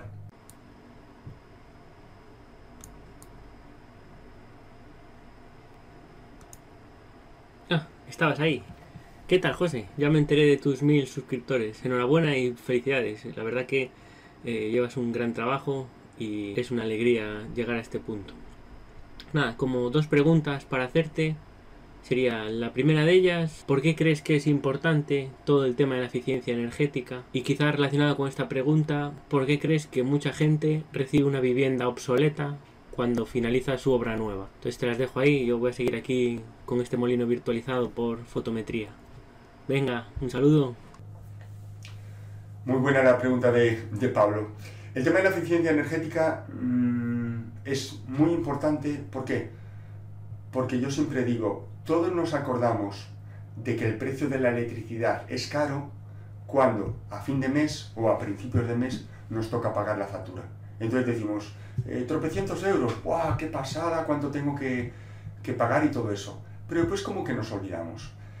La eficiencia energética es porque yo tengo claro desde hace mucho tiempo que vivir, vivir en una vivienda no debería ser caro, por lo menos a nivel de mantenimiento. Vale, yo debería poder vivir en una vivienda pagando muy poquito de electricidad, de electricidad, de gas o de cualquier fuente de energía. Vale. Y el tema es que me he dado cuenta desde hace mucho tiempo que ya hay soluciones para hacerlo. Yo no tengo por qué esperar a que la normativa se endurezca para yo, yo o cualquier técnico, ¿vale? Que pongamos en práctica los conocimientos que ya tenemos o que ya deberíamos tener. Porque a día de hoy es relativamente fácil, con formación y todo esto y un poco de experiencia, es relativamente fácil conseguir una vivienda que consuma muy poquito calefacción. Muy poquita. Ya no digo nada, ¿eh? digo muy poquita. Y lo mismo con el, con el agua caliente. O sea, el agua caliente nos basamos sobre todo en la eficiencia de las máquinas, ¿vale? Cuando vas a comprar una máquina decimos, oye, es que de esta a esta hay mil euros de diferencia, no sé, lo que sea. Claro, vale, pero es que es una máquina que te va a durar 20 años. Y en esos 20 años no es lo mismo gastar X que gastar 2X. Y, y como muy bien dice Pablo, claro, Pablo dice, es que hay gente que se está haciendo una casa y cuando acaba de hacer esa casa, la casa se queda anticuada. Bueno, Pablo lo dice porque Pablo y yo hemos hecho un, curso ambos, bueno, el curso del Passy House Person, y había un ponente que decía, yo estuve haciendo mi casa y en la mitad de mi casa paré todo y mandé a la gente fuera, porque descubrí el Passy House y descubrí que estaba haciendo una casa que cuando acabara de hacer a los pocos meses sería una casa antigua. Y yo no quería hacer de nuevo una casa antigua. ¿Vale? ¿Por qué una casa antigua? Aparte de porque la normativa va cambiando y las viviendas que se van acabando ahora ya están por la normativa del 2013, es decir, acabamos una casa mañana o hoy y la normativa que tienes de 2013, en el 2019 ya apareció otra.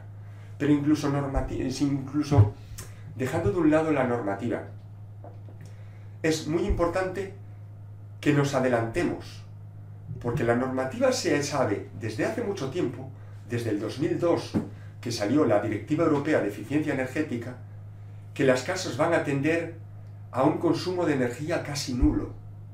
Vale, pasaron 18 años y se sigue reformando el código técnico. El código técnico parece que va reformando, se va reformando eh, poco a poco, cada vez un poquito más. Mi punto de vista, ya, a partir de ahora no se puede consumir más de esto. Y ya está. ¿Qué puede pasar? que los fabricantes de ventanas tengan que fabricar unas ventanas que te cagas de buenas. ¿Cuál es el problema? Claro, el problema es que las ventanas son más caras, claro, pero si todos demandamos ventanas mejores, esas ventanas más caras van a ser menos caras. Y si todos ponemos 20 centímetros de aislamiento térmico, como está haciendo mi compañero Alejandro, pues el SATE de 20 centímetros va a ser prácticamente a igual precio que el SATE de 8 centímetros. De hecho, la variedad de precio, ya os dije antes que es muy poca, pero a lo mejor lo vas a conseguir al mismo precio. Y ahora los recuperadores de calor, pues han bajado pues casi un 50% en los últimos 5 años. ¿Por qué? Porque hace 5 años solo yo, yo a través de un curso de Alejandro y otros compañeros sabíamos lo que era un recuperador de calor. ¿Vale? Pero es que ahora no. Ahora ya se están poniendo recuperadores de calor. Yo tengo tres obras en las que hemos puesto recuperadores de calor. Ventilación mecánica con recuperador de calor. Y han bajado de precio muchísimos. Paneles solares fotovoltaicos. ¿Cuánto se han abaratado en este año y medio o algo así que se ha derogado la ley del... Bueno, la famosa ley que se conoce como el impuesto al sol. Vale. ¿Cuánto han aumentado? Ahora mismo los paneles solares fotovoltaicos cuestan la mitad que hace dos años y tienen el doble de capacidad. El doble de capacidad y cuestan la mitad. Vale, no debemos esperar a que nos obliguen para hacer todas estas cosas. Por eso tenemos que ir por delante. Tenemos que ir por delante. ¿Vale? Y si podemos conseguir una vivienda que consuma uno, mejor a una que consuma cinco porque la normativa nos dice que tiene que consumir menos de seis. ¿Vale? Muchas gracias Pablo por tu pregunta. Bueno, en primer lugar, felicidades por los mil suscriptores.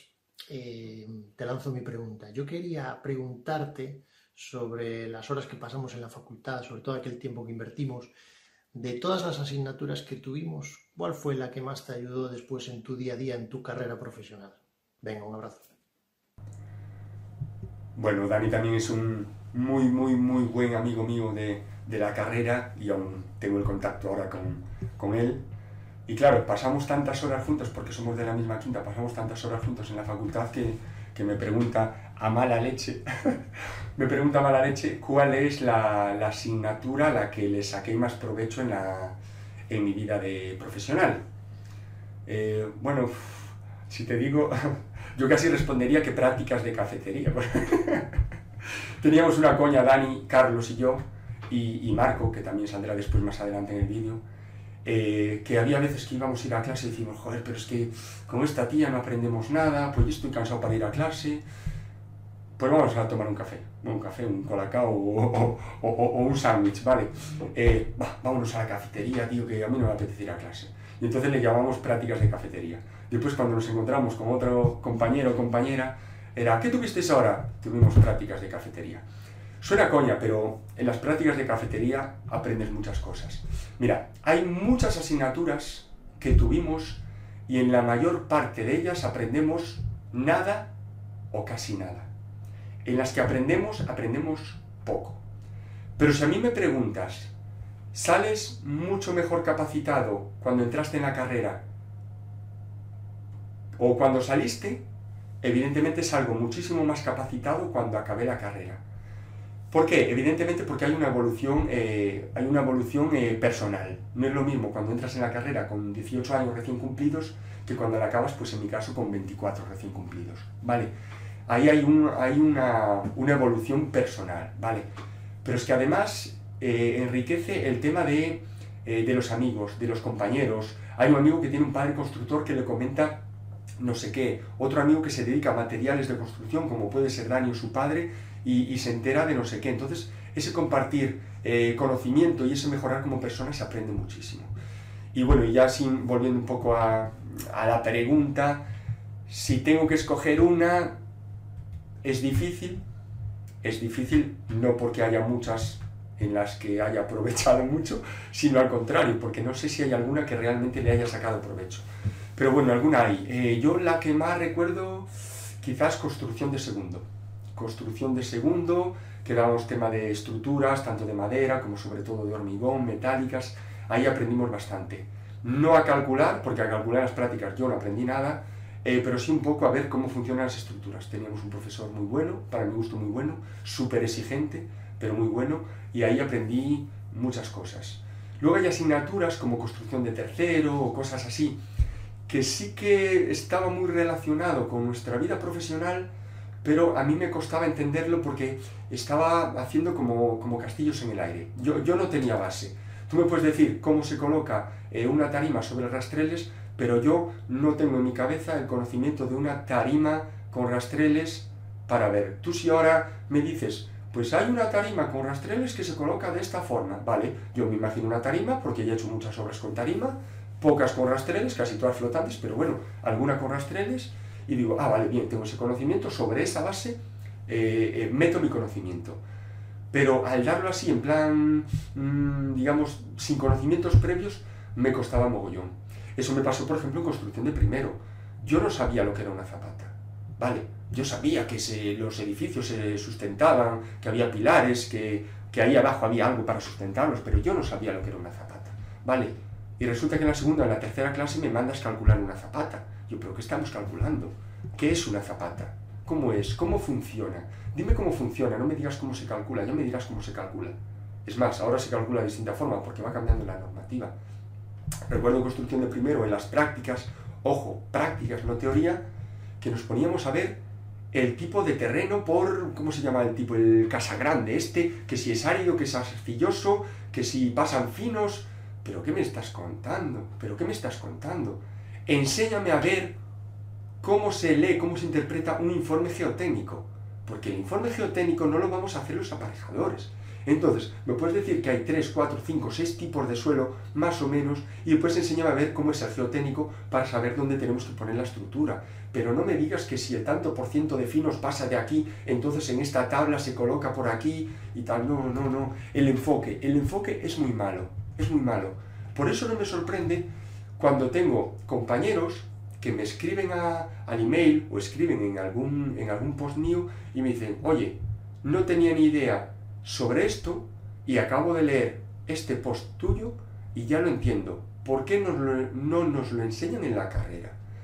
Y yo, que me encanta, me llena de, orgullo y satisfacción, pero, pero me lo creo no porque yo sea especial, sino porque en la carrera a mí no me lo han enseñado. Es más, si me lo enseñaran en la carrera, a lo mejor ni, ni haría por sobre eso. No tendría sentido. Cogía los apuntes y los plasmaba ahí aunque yo me dirijo un poco más a gente de a pie que no tiene, que no tiene estudios de aparejador, ni de arquitecto, ni de, ni de delineante, ¿vale? Eh, pero aún así en la carrera no nos dan esa formación, no nos dan esa formación ni esa información. Nos dan cosas mm, etéreas y toma, arréglate como quieras, pero, pero yo no te voy a explicar cómo se hace esto. Por eso en las asignaturas que más aprendimos en esta en construcción de segundo, había un ejercicio que era visitar obras y que en las obras nos explicaron un poco cómo iba la obra. Vale, claro, ahí el marrón era conseguir una obra que te, que te era trabajo en equipo, una obra que te acogiesen, te llevasen dentro y te explicaran. Pero vas un día a obra y aprendes lo mismo que en todas las asignaturas del primer curso. Porque en álgebra, ¿qué aprendes? Y en cálculo, ¿qué aprendes? Yo no he visto ninguna integral apoyada en una estructura en mis obras. Pero bueno, voy a seguir que si no, no acabo nunca. Hola José, ¿qué tal? Soy Javier Sánchez de Certecnia. Compañero, soy suscriptor, como bien sabes, de tu canal de YouTube Control y Gestión de Obras. Precisamente por eso, esta semana he tenido la oportunidad de ver que, bueno, que ha superado ya los mil suscriptores. No es poco, ¿eh? Felicidades, compañero. Mira, aprovecho eh, para hacerte una consulta. Eh, me gustaría que en alguno de tus vídeos trataras sobre eh, una temática un poco peliaguda, el valor que la sociedad le da a nuestra profesión. ¿Cómo lo ves? ¿Crees que se valora todo lo que nosotros hacemos? ¿Crees que la sociedad conoce la calidad que nosotros aportamos a los trabajos relacionados con los inmuebles, con la edificación? Venga, compañero, a para otros 9.000 más, a por los 10.000, ¿vale? Venga, un abrazo, hasta luego. Muchas gracias, Sergio, por la pregunta. La pregunta es complicada, la respuesta corta es no yo creo que la sociedad no valora adecuadamente lo que los aparejadores le aportamos a, nuestras obras y a nuestro trabajo. Te diré, por ejemplo, que en mis tareas de mis labores de director de ejecución de obra, que es lo que más hago, quien más suele valorar mi trabajo son los padres de mis clientes.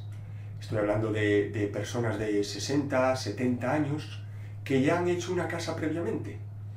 Y entonces me dicen cosas como, yo cuando hice la casa, al aparejador casi ni lo conocí, vine un par de veces por obra, después tuve este problema, eh, durante la obra pasó esto y él nunca me solucionó los problemas. Esa es la gente que sí que valora nuestro trabajo, porque nos ve por la obra, ve que nos preocupamos de cosas, ve que nos anticipamos y que decimos, oye, cuando hablamos con los constructores y decimos, oye, cuando pongáis eh, este falso techo, fíjate bien que si lo bajas mucho, pues aquí puedes tener problema con esta guarnición. O aquí como la caja de persiana sube esto, te puede pasar esto. Eh, cuando ejecutes la estructura de hormigón, eh, ojo con los agujeros de los agujeros de saneamiento de los baños. Sitúalos bien, ¿vale? Déjalos marcados. Y no sé, mm, cosas, o sea, hay infinidad de cosas eh, que a todos nos ha pasado en obra. Cuando una persona ve que estás haciendo ese trabajo, que te preocupas por la obra, que te anticipas, si no te puedes anticipar y hay algo que sale mal, buscas soluciones para resolverlo, entonces es cuando dice, menos mal que tengo un aparejador y que tengo un aparejador que se preocupa por todas estas cosas, ¿vale? O alguien que dice, oye, pues tenía pensado colocar una puerta, un no sé qué, aquí de esta forma y de este, y dices, mira, ten cuidado porque en otra obra me pasó esto, puso la puerta así y después con la apertura tenía problemas con esto, o cuidado con esto, no pongas puerta corredera porque en el hueco este no puedes poner el enchufe y en el otro tampoco puedes porque pasa esto. ¿Sabes? Cuando te anticipas o cuando le buscas solución a los problemas. Si te anticipas al problema, mejor, pero si no, por lo menos solucionarlos. Hay cosas que son de proyecto, que ya vienen solucionadas o solventadas del proyecto, pero el proyecto evidentemente no puede abarcar todo. De hecho, cuando se replantean las cosas en obra, eh, los propietarios dicen, uff, pues me imaginaba esta habitación un poquito más grande y me ha quedado un poco pequeña. ¿Qué pasa si lo muevo 10 eh, centímetros? Porque no es lo mismo que delante de la cama me queden 70 centímetros a que me queden 60. Vale, pues a ver si podemos y todo eso. Y todo eso se hace en obra, ¿vale? Muchas cosas las hace el arquitecto, que también es el director de obra, pero nosotros somos los directores de ejecución. No se nos valora, resumiendo un poco y contestando a la pregunta, que no me quiero ir por, por, las nubes. Eh, resumiendo un poco, diría que se nos, valora, se nos valora cuanto más trabajen, digamos, mm, con nosotros, cuanto más nos ven trabajar. Antes de trabajar, dicen, mm, tengo un arquitecto que me hace el proyecto, ya consigo la licencia, ¿para qué quiero el trabajador? Todos parten de que el constructor eh, trabaja súper bien, da igual si el constructor es bueno, si es malo, ellos parten de que trabaja bien, y claro, y la figura del aparejador no la, no se valora, no se valora. Oye, pero para eso estamos nosotros, para con vídeos como este y con post y todo, pues cada vez, oye, entre todos tenemos un movimiento que tenemos que hacer, hacernos valorar. Lo primero que hay que hacer para hacerse valorar es tener los conocimientos precisos, formarnos nosotros como técnicos, como profesionales y transmitir esos conocimientos, aplicarlos y transmitirlos. De nada vale eh, que nos montemos una pirula, perdona la expresión, en redes sociales de que somos los mejores, somos los mejores, y después cuando alguien va a hacer una obra, o alguien va a hacer una tasación, o alguien va a hacer cualquier cosa de las infinitas cosas que hacemos, que tenga problemas con uno de los nuestros, ¿vale? Y digo uno de los nuestros, porque somos todos un equipo, ¿vale? Lo primero que tenemos que hacer es formarnos mucho y hacer bien nuestro trabajo. A partir de ahí, oye, pues mira, eh, si este de aquí queda contento con nosotros y se lo dice a este y este este y este este, pues al final vamos por el boca a boca. Es cierto que tenemos un lastre detrás. Tenemos un lastre de que hace 15 años, eh, no digo más, 15 años, cuando, pues mira, hace 16 años que empecé a trabajar, los aparejadores no se pasaban por las obras. Había muy pocos aparejadores, ¿vale? Y los que había normalmente estaban, o estábamos, porque en el 2000, a partir del 2004 yo ya estaba trabajando para empresas constructoras. Vale, los aparejadores que contratan como aparejador propiamente dicho para director de ejecución o coordinación de seguridad y salud no se pasan por las obras. Y eso es un lastre que tenemos. Si no se pasan por las obras, ni se anticipan ni solucionan problemas. Solo van para cobrar. Eso es un problema. Eso es un problema. Vale, eso lo solucionamos entre todos para aportar valor a nuestra profesión. Muchas gracias, Sergio. Hola, José. Bueno, mi pregunta va relacionada con la coordinación de seguridad y salud. Es una función del arquitecto técnico bastante desconocida para la mayoría de nuestros clientes. Entonces, bueno, se nos da la circunstancia de que tenemos unas funciones que cumplir y una documentación que tener antes de empezar una obra y para los clientes particulares eh, y para muchos contratistas. Eh, suele ser bastante chocante cuando eh, solicitamos determinada documentación y poder autorizar como coordinador de seguridad y salud el comienzo de las obras. entonces, como yo veo que hay compañeros que unos piden una documentación, otros piden otra y no veo mucho consenso, tenía curiosidad por saber qué documentación solicitas tú como coordinador de seguridad salud al contratista para poder eh, autorizar el comienzo de la obra y que el contratista pueda empezar a trabajar, aparte del, del, plan de seguridad y salud, que es lo más, lo más usual y quizás lo más conocido que hay que pedir. ¿Qué documentación solicitas tú a los contratistas? Venga, un saludito, hasta luego. Muchas gracias Raquel por la pregunta. Bueno, Raquel es mi, mi, amiga canaria, amiga online. Eh, y ojo, que se está especializando en el home staging. Eh, tengo un vídeo en, en, este mismo en este canal sobre una entrevista que le hago a Raquel sobre el home staging. Está muy interesante, podéis, podéis echarle un vistazo. Vamos a ver, Raquel me pregunta por la coordinación de seguridad y salud. Bien, eh, otra pregunta sobre coordinación de seguridad y salud. Intentaré no enfadarme tanto como en la otra. Vamos a ver. Eh, cuando empezamos la obra, antes de empezar la obra, lo principal es que nos pasen el plan de seguridad y salud. Yo les un vistazo, si todo está correcto, preparo la aprobación del plan de seguridad y salud. Lo viso en mi colegio de, aparejadores y con, ese, con eso, con, ese, con esa aprobación del plan de seguridad y salud, el contratista ya puede hacer la apertura del centro de trabajo. ¿Vale? Entonces, yo, cuando le envío eh, la aprobación del plan de seguridad y salud, le mando un listado con una documentación que, tiene que entregar antes de empezar la obra. Desde luego, el plan de seguridad y salud y la apertura de centro de trabajo, por lo menos la solicitud de apertura de centro de trabajo, no puede faltar para empezar la obra. Pero sí que hay otra documentación que aunque se la solicitó antes, pues por ejemplo el replanteo de la obra lo puede hacer y después del replanteo yo yo organizo con la empresa constructora la primera reunión de coordinación de seguridad y salud. Ahí expresamos cosas de cómo se va a llevar la coordinación de seguridad y salud y repasamos la documentación que le falta para seguir trabajando en la obra. Ahora vamos a ver este listado. Bueno, Raquel, pues este es el listado que empleo yo para la documentación sobre seguridad y salud que me tiene que entregar la empresa contratista. ¿vale? Eh, antes de nada, matizar que todos estos datos que figuran aquí son inventados, menos José Manuel Iglesias Ferreira, que soy yo. ¿vale?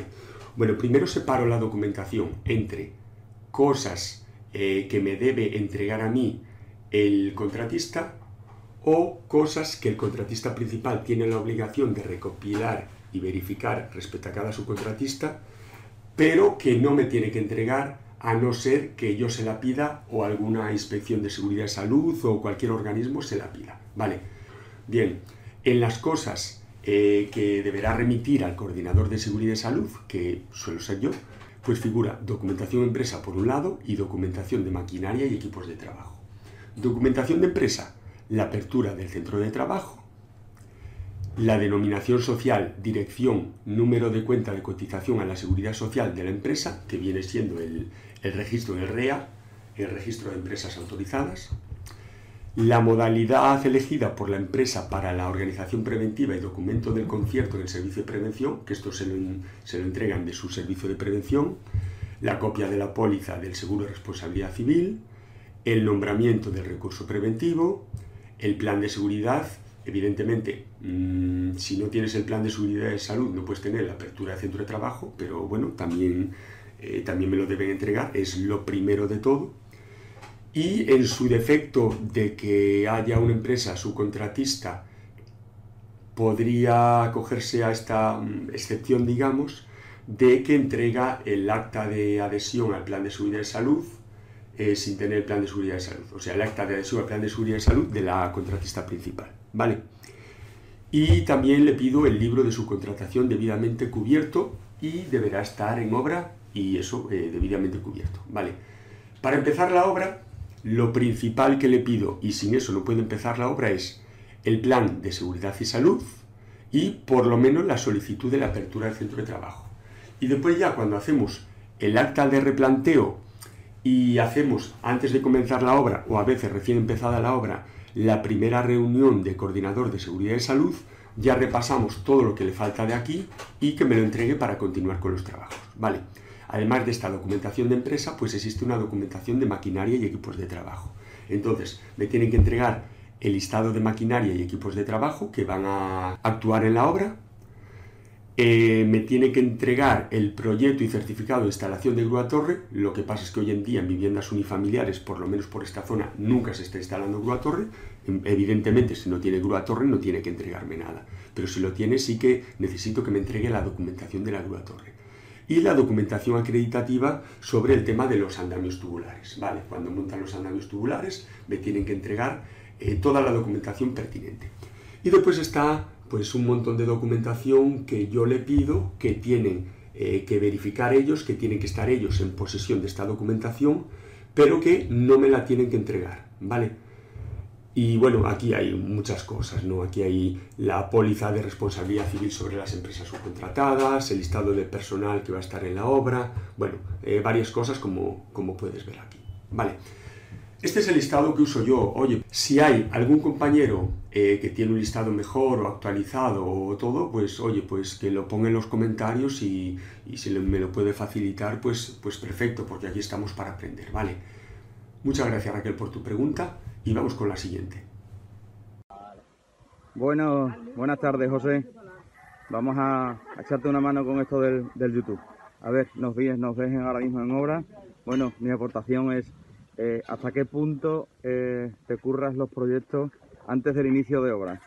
Hasta qué detalles, qué puntos conflictivos y qué problemáticas surgen en uniones entre hormigón, ladrillo, eh, ladrillo, yeso, pladur, yeso. Venga, encantado de esperar para que me respondas. Un abrazo y un saludo. Hasta luego. Miguel Ángel de CM Aparejadores, Badajoz. Muchas gracias Miguel Ángel por la pregunta. Eh, vamos a ver, eh, ¿cómo me trabajo los proyectos? ¿Cómo analizo los proyectos antes de empezar la obra? Vale, bien.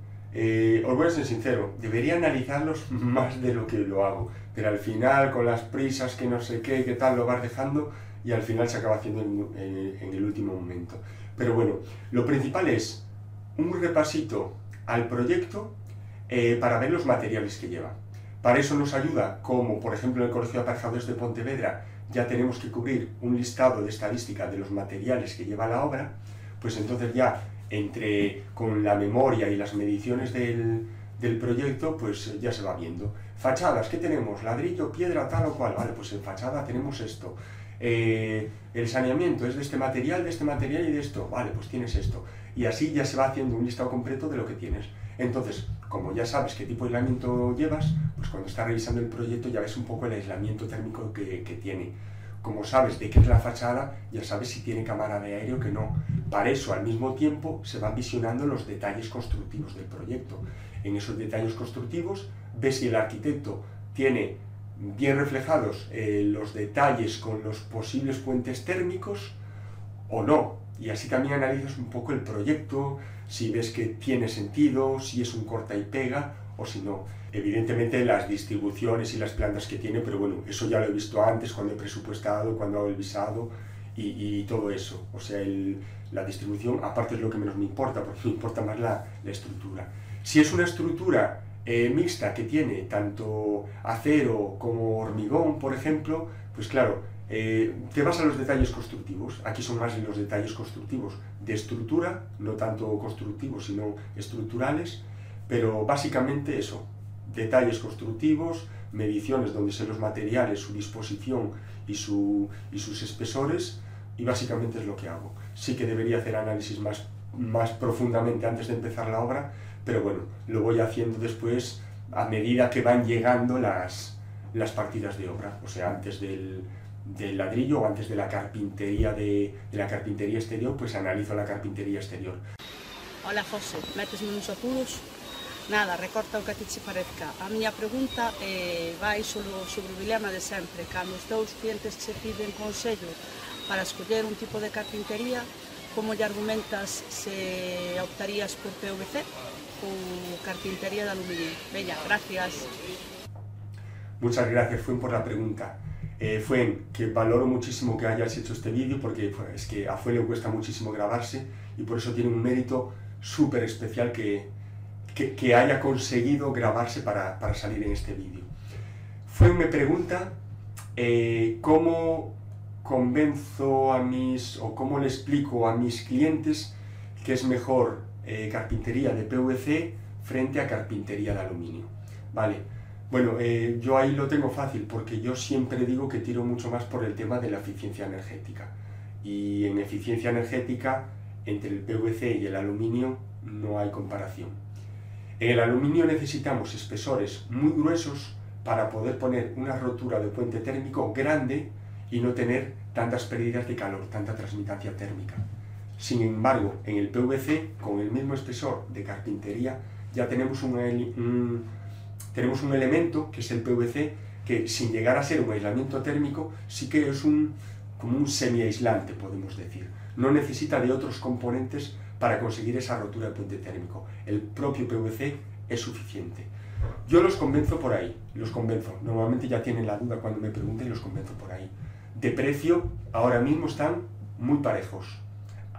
Yo cuando empecé a trabajar sí que el PVC se iba prácticamente el doble que el aluminio. Entonces, uff, es que es casi el doble. Pero ahora mismo de precio están muy parejos. Incluso puedes conseguir una mejor oferta en PVC o en algunas carpinterías mejor de aluminio, pero están muy parejos.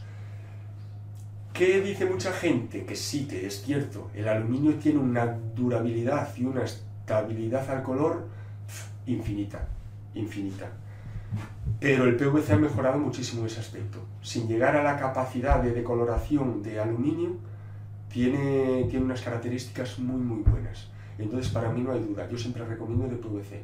Perfil superior a 8 centímetros, a ver si pones 7,20 no pasa nada, ¿vale? digo 7,20 porque es que tiene una conocida carpintería de, aquí de Galicia, pero 7,20, pero no un PVC de 6 centímetros o de 5, no, no, eso es una atrapallada. 8 centímetros de, de PVC. Si te vas a aluminio, si te vas aluminio, aunque tengas 8 centímetros, la rotura te va a ser de 4, 4 y medio, si no recuerdo mal, una cosa así. Térmicamente siempre mejor el PVC, y yo me voy a PVC, porque me voy a, a la, eficiencia, a la eficiencia térmica. Muy buenas, José. Felicidades por esos mil suscriptores. Esperemos que pronto lleguen a los 2000, que seguro que los consigues. Eh, yo tenía una pregunta para ti y parece que el BIM ha llegado para quedarse en nuestras vidas. Era para ver si podías decirme si tú lo estás utilizando habitualmente y cuándo crees que se va a convertir en imprescindible igual que AutoCAD hoy en día. Un saludo. Muchas gracias, Joaquín.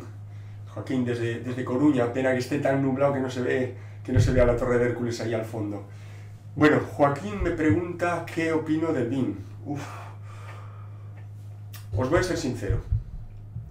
Yo pensé que estábamos más cerca del BIM hace cinco años que a día de hoy.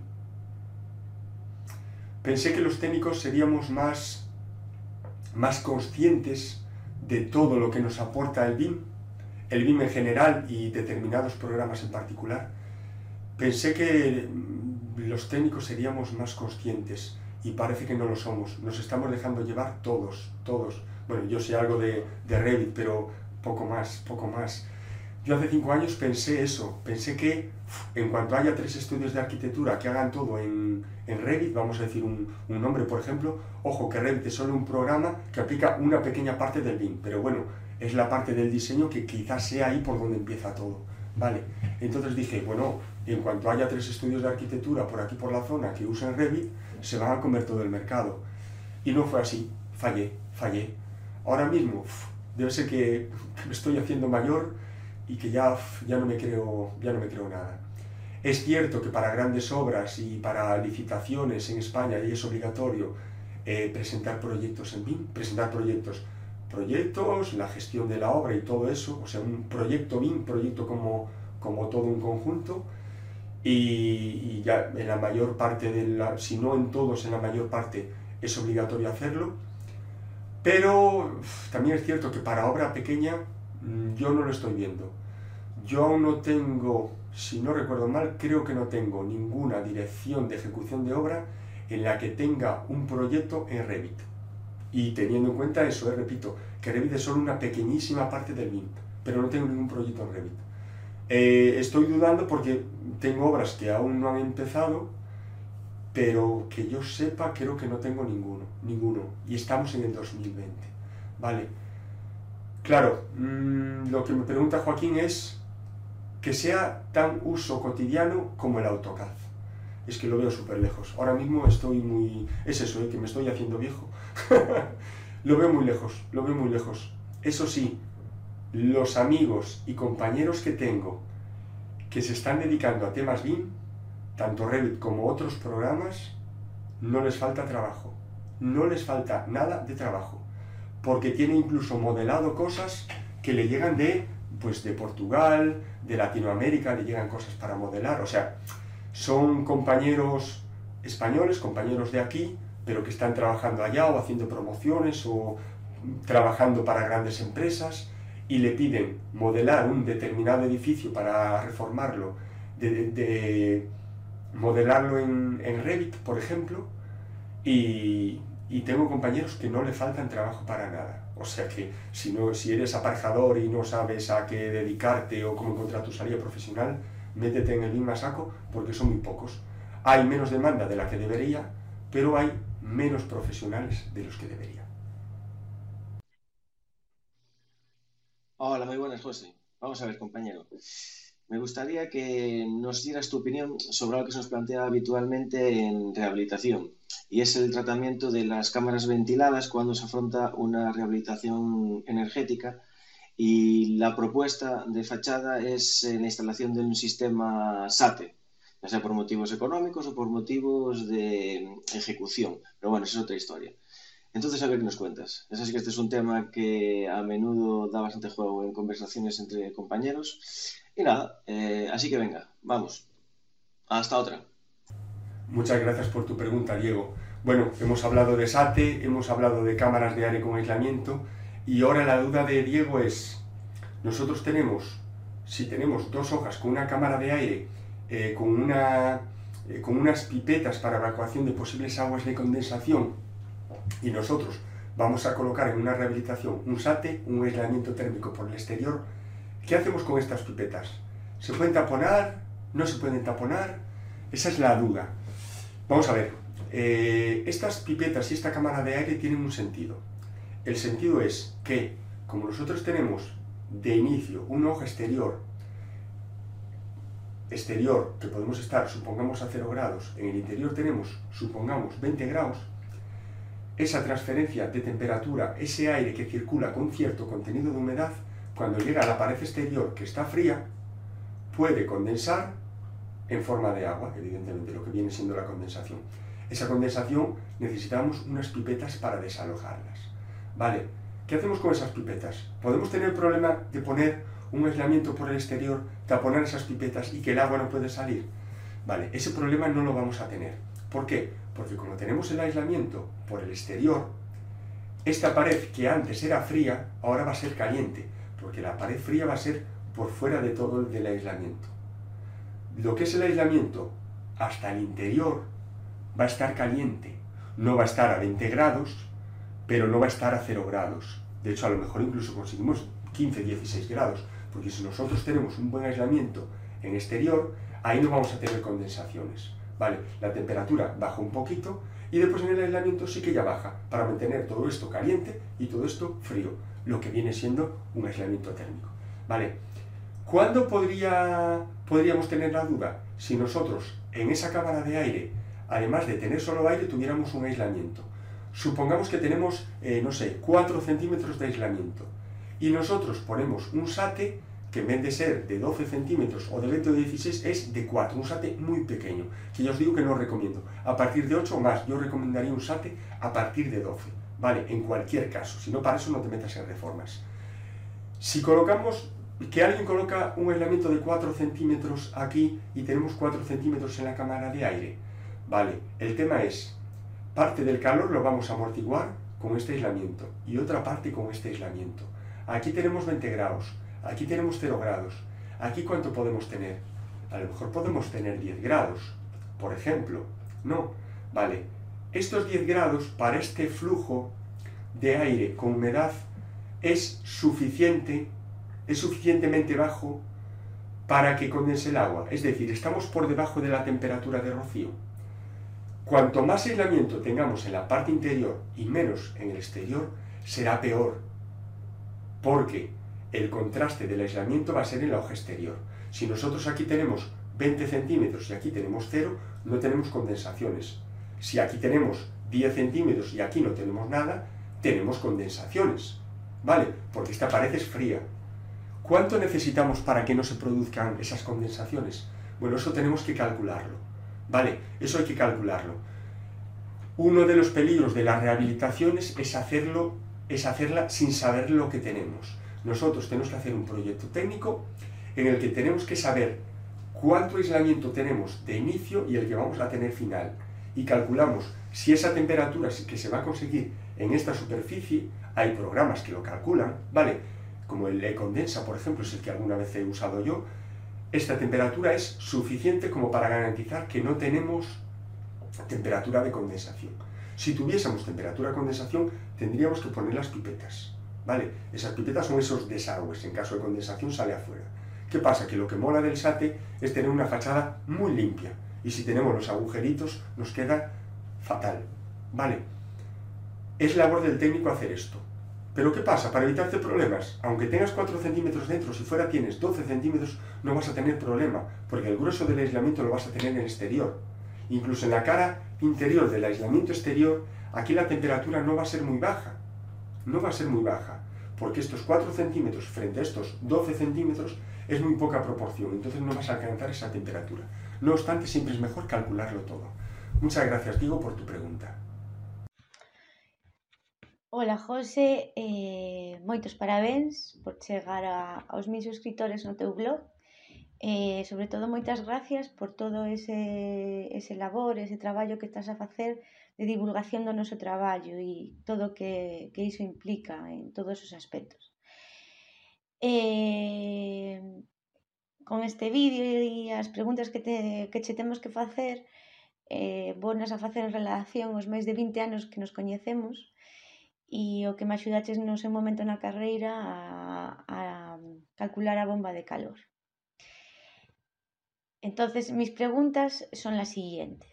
Eh, ¿Son reales los rendimientos de la bomba de calor, sobre todo en climas como en Galicia? Y, y en una reforma eh, en la que no puedes hacer suelo radiante con aerotermia, eh, ¿qué, sistema, ¿qué sistema de calefacción recomendarías? Venga, a seguir. Muchas gracias Cecilia por la, por la pregunta. Bueno, tal y como ha dicho ella, Cecilia es una compañera de, de carrera, es de mi quinta. Y, y, claro, sí que es cierto que no me acordaba yo ya de las, bueno, de, de las horas que nos pasamos con el tema de, de, la bomba de calor de instalaciones de segundo, tío. qué, qué recuerdos es que es un concepto complicado de entender, pero yo curiosamente lo entendía bien. Y ella no era capaz, no era capaz, hasta que acabó, no sé si lo acabó entendiendo, pero bueno, acabó aprobando la asignatura porque es, porque es aparejadora. vale, el tema de la bomba de calor. Vamos a ver. Básicamente lo que hace una bomba de calor es absorbe calor en el exterior y lo suelta en el interior. Para eso tiene un compresor y un condensador compresor, no, un compresor y un evaporador. Vale, bueno, no vamos a entrar en detalles de cómo funciona, pero la idea es que cuando una bomba de calor, normalmente las que se usan son aire-agua, es decir, tenemos una aerotermia que tiene unos ventiladores y extrae calor del aire y dentro lo vuelca en un depósito de agua. Vale, pues una bomba de calor, aire-agua, es lo que se llama aerotermia y es lo que se está poniendo muchísimo de, para sistemas de calefacción y de agua caliente sanitaria, por lo menos en viviendas unifamiliares, por lo menos en, en Galicia. Nos dice que tiene un rendimiento, supongamos, de 3, ¿vale?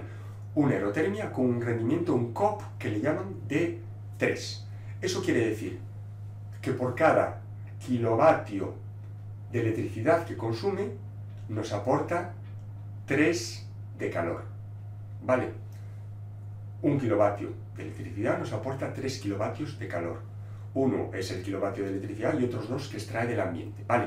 Entonces dices, oye, a pesar de ser electricidad, que es lo menos ecológico que hay, pues hay buena parte del calor que lo extraemos del aire. Entonces es, hasta cierto punto, es renovable.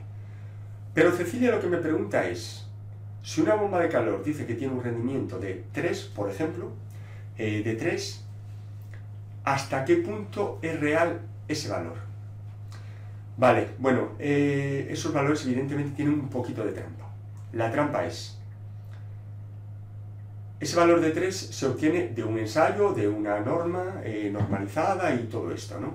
Y entonces se dictamina que ese rendimiento es para una temperatura exterior determinada, no sé cuánto es, 5 grados, 7, no lo sé, pero a una temperatura determinada y para conseguir un calor de, una temperatura, perdón, una temperatura de agua determinada, pues tenemos ese rendimiento de 3. Pero si nosotros, ese agua, normalmente la temperatura del agua suelen hablar de 35 grados. Si esos 35 grados nosotros tenemos que calentarlos a 80 grados, perdón, porque por ejemplo, en vez de una calefacción por suelo radiante que nos puede ir el agua a 35 a 40 grados, eh, nos va a 80-85 unos radiadores, si nosotros necesitamos calentar el agua a 80 grados, ese COP no es de 3, es de mucho menos.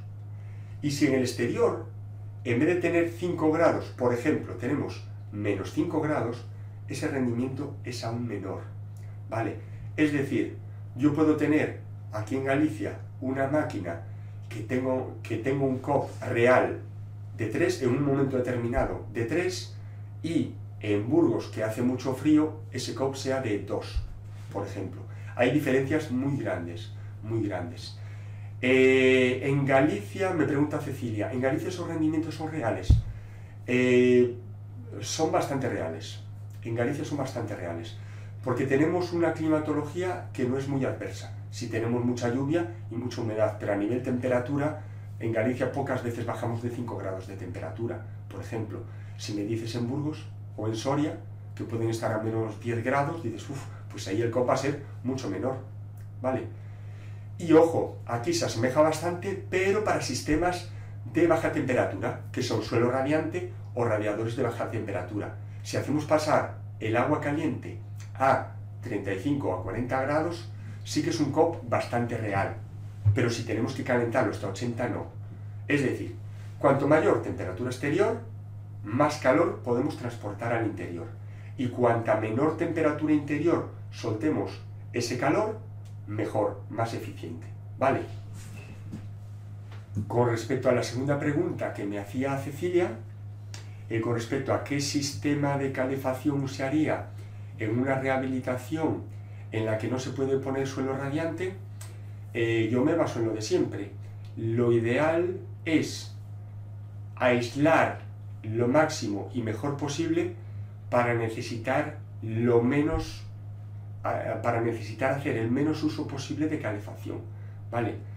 Depende cómo sea la, cómo sea la vivienda, pero si es una vivienda eh, pequeña o incluso mediana, que no pase de 100 metros cuadrados útiles, por ejemplo, y tenemos la casa muy bien aislada, podríamos, eh, podríamos tener el suficiente calor con una chimenea bien colocada, con una chimenea de pellets o de leña, pero bueno, de pellets suele, suele ser más, más cómoda de usar, con una chimenea de pellets podríamos calentar todas las estancias.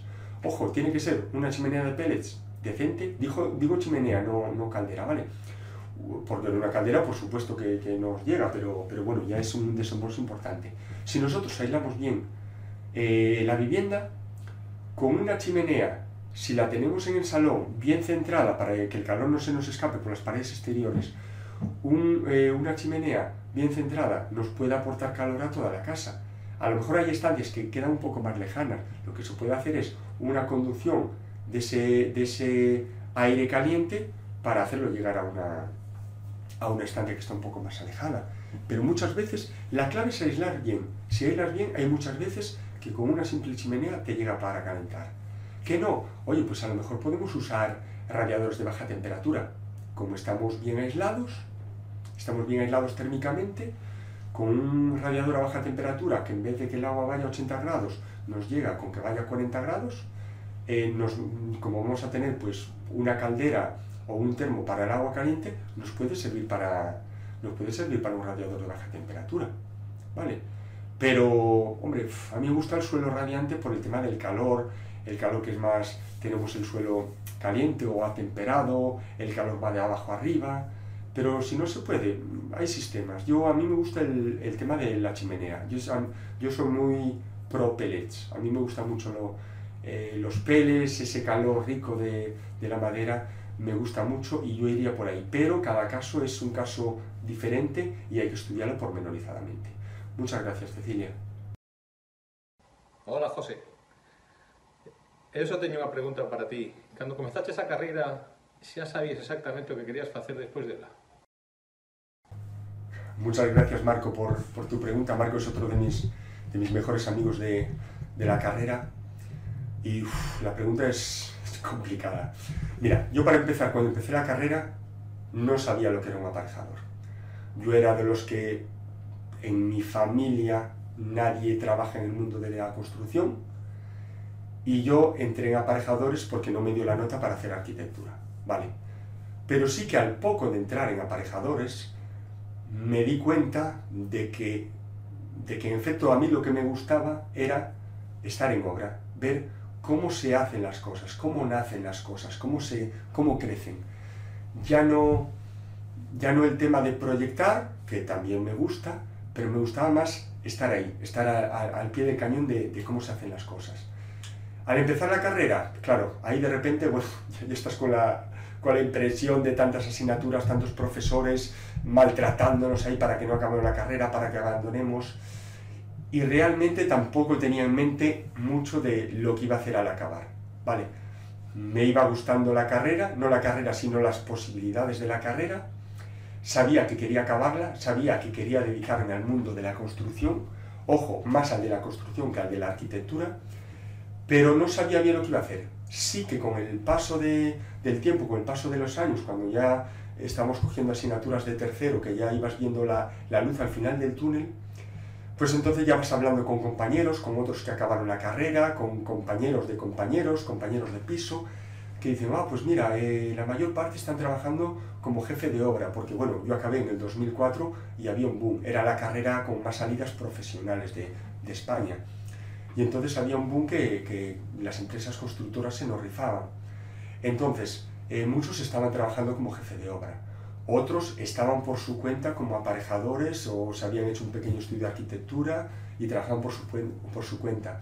Otros trabajaban con arquitectos, trabajaban con arquitectos en, en estudios de arquitectura, fuese como aparejador o fuese proyectando o, o como fuese, pero bueno, trabajaban para, para otros profesionales.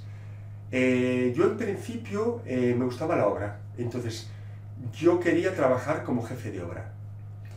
De hecho, yo quería trabajar como jefe de obra y me imaginaba estar como jefe de obra o jefe de grupo, jefe de zona, eh, toda mi vida. ¿Vale? En ese momento, mm, acabando la carrera, me imaginaba eso toda mi vida.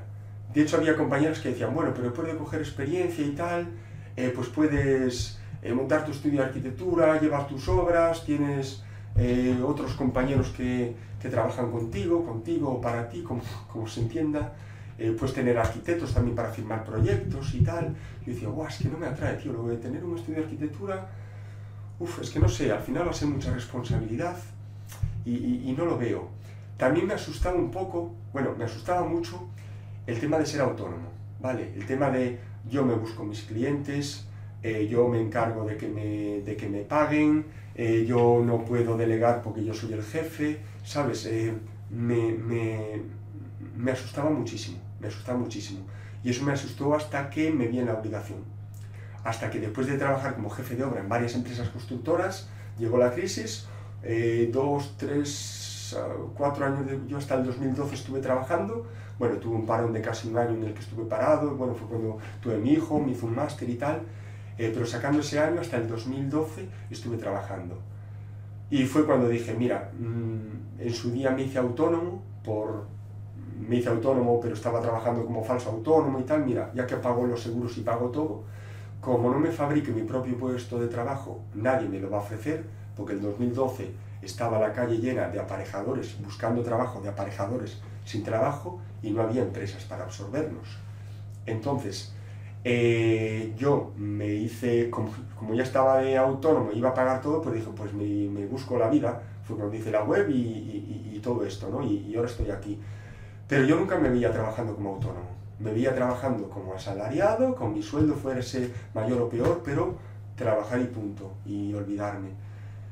Pero sí que tenía claro que quería, que quería trabajar en, en, exteriores. quería trabajar en exteriores, no encerrado en un estudio de arquitectura. De hecho, estuve trabajando casi un año en un estudio de arquitectura, pero al final me, me, me, saturaba, me saturaba. Pensé que iba a haber más obras, que iba a visitar más obras, porque de hecho había, había obras que llevaba yo como aparejador, pero nada, estaba, estaba como enclaustrado, no, no, me, no, no me pudo. Ni, ni siquiera en verano trabajar eh, siete horas en horario solo de mañana, eh, me frenó, me frenó y al final me apareció otra oportunidad y me fui y me volví ahora, y me volví ahora. Pero sí, resumiendo mucho, al empezar la carrera no sabía lo que iba a hacer, con el transcurso de la carrera tenía claro que tenía que hacer algo de, exteriores. Es cierto que ahora hago mucho trabajo de oficina, pero sobre todo lo que hago es tema de, de obra. Hago trabajo de oficina para controlar obras y supervisar todo, todo el tema de obras. Muchas gracias, Marco. Un saludo. Hola, José. ¿Qué tal? Buenas tardes. Mira, tengo una preguntita para ti y es que eh, tengo la curiosidad de saber qué es lo que te hizo eh, interesarte por este mundo de las energías renovables y el Passive House. Si fue un poco casualidad o fue un poco por demanda de tu zona, por el movimiento que estamos teniendo mm, en los tiempos que corren, mm, no sé. Bueno, un saludito. Chao. Muchas gracias Beatriz por la, pregunta. Ojo, los que controlé, los que os guste el tema del Instagram, seguir a Beatriz Antolín, creo que es AT Beatriz Antolín, que, bueno, es una cachonda, es simpaticísima y hace unas publicaciones buenísimas relacionadas con obra, pero metiéndole un, toque de humor. De hecho, está preparado un podcast, está preparado un podcast de construcción con humor y, y seguro que nos va a sorprender. Muchas gracias, Beatriz. Beatriz me pregunta eh, cómo empecé a interesarme por el tema de la eficiencia energética, energías renovables y todo esto.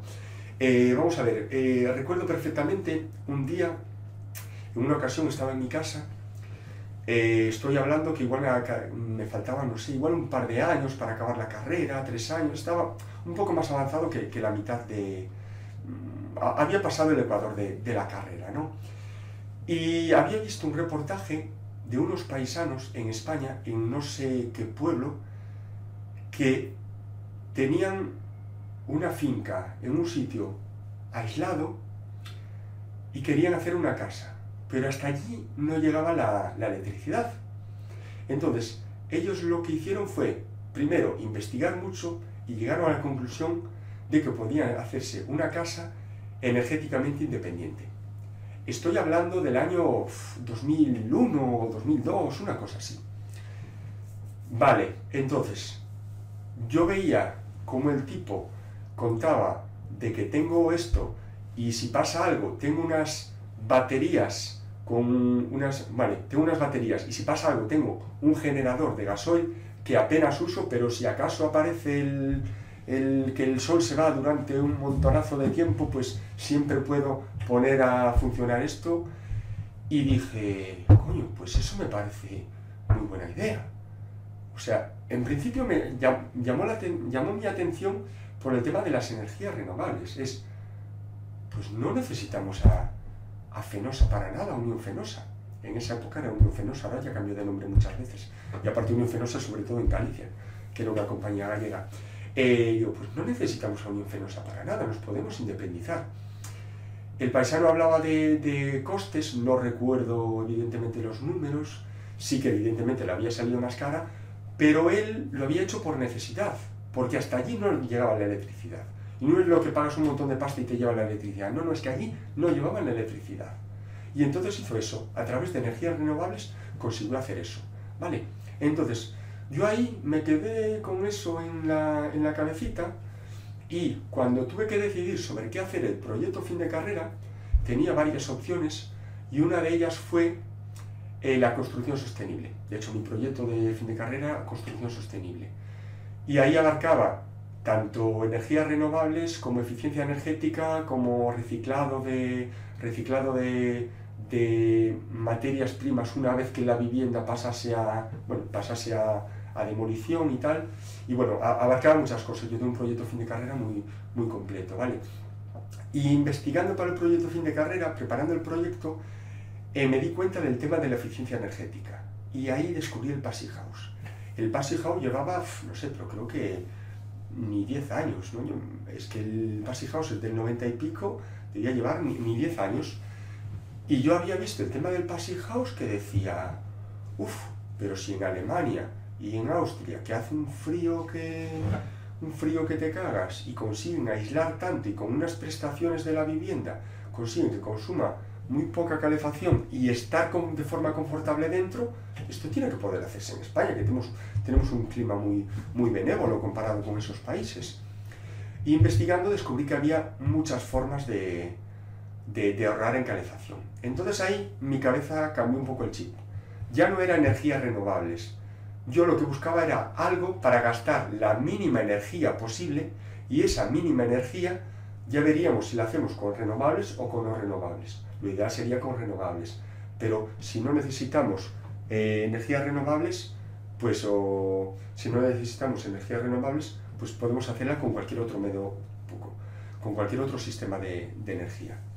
Entonces ahí fue un poco yo cuando empecé a, a, través de ese reportaje con el proyecto fin de carrera. Después sí que al acabar la carrera, como dije antes, estoy trabajando como jefe de obra, no me permitió eh, tanto formarme ni dedicarme a ese tema, pero ya cuando me puse como, como autónomo, incluso antes, en ese parón que tuve cuando hice el máster, por el 2010, yo ya hice formaciones, hice expertos de, eh, de eficiencia energética.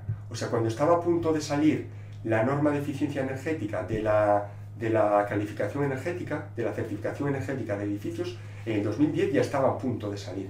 Al final salió en el 2013, pero en el 2010 estaba a punto. ¿Vale? Porque la directiva es del 2002. Yo ya me había hecho el experto en eficiencia energética. Yo testé los programas de certificación energética antes de que fueran oficiales del Ministerio, por cursos y por formación que hice. Por eso, cuando salió en el 2013, en junio de 2013 recuerdo, el tema de la, de la certificación energética de edificios, eh, pues yo ya, ya tenía la base, yo ya sabía manejar los, los programas y ya tenía mucho hecho desde atrás. Después más adelante me hice el Passage House Person, he hecho mucha formación con Alejandro, que lo veíais antes en el vídeo, he hecho otra formación con, eh, a través de algún máster de la Universidad de Navarra, del, del, CENER, Centro Energético de Navarra o algo así se llama. He hecho mucha formación en ese campo porque me, porque me apasiona y es a lo que, es a lo que más me gusta dedicar. Hola José, bueno pues muy buena la iniciativa y yo si te tuviera que preguntar algo que a veces lo pienso para mis adentros, hoy me voy, no me voy a cortar y te voy a hacer la pregunta a ti y es que cuando mis niñas me sacan de quicio y solo tengo dos, pues digo, cálmate chus, que como hará José que tiene tres, o sea que eso es lo que me gustaría preguntarte, ¿cómo haces tú que tienes tres? tenéis que hacer un tándem muy bueno, tu, tu compañera y tú, para, para, llevar cuenta de esos tres sin perder los nervios, chico, porque es que nunca te he visto con los nervios perdidos. ¿Cómo te apañas? ¿Cómo lo haces? Sobre todo, a ver si nos puedes contar el secretillo, ¿vale? Venga, gracias. Gracias, Chus, por la pregunta. Bueno, Chus es compañera tanto online como offline. De hecho, incluso tengo un par de vídeos con ella en este mismo canal de YouTube, hablando de cosas súper interesantes. Chus me pregunta cómo hago para no perder los nervios con los tres peques que tengo en casa. La respuesta es muy simple. Sí, pierdo los nervios con mis tres criaturas que tengo en casa. Sí, soy un mal padre o lo que sea, pero pierdo los nervios. Mira, me acuerdo muchas veces del anuncio de, que en su día echaban del programa de Super Nanny. Decían algo como, cuando son muy pequeños, eh, siempre le dices, eh, ay que me lo como, ay que me lo como. Cuando crezcan, muchas veces te arrepentirás de no haberlo hecho y no habértelo comido.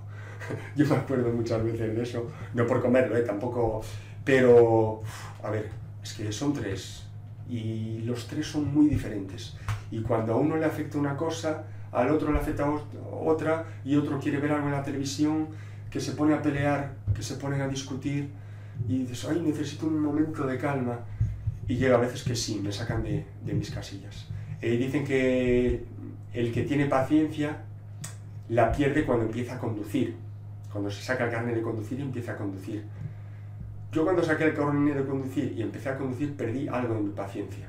Y con los hijos, con uno perdí bastante, con otro perdí bastante, con otro perdí, ya no me queda paciencia, ya no me queda paciencia.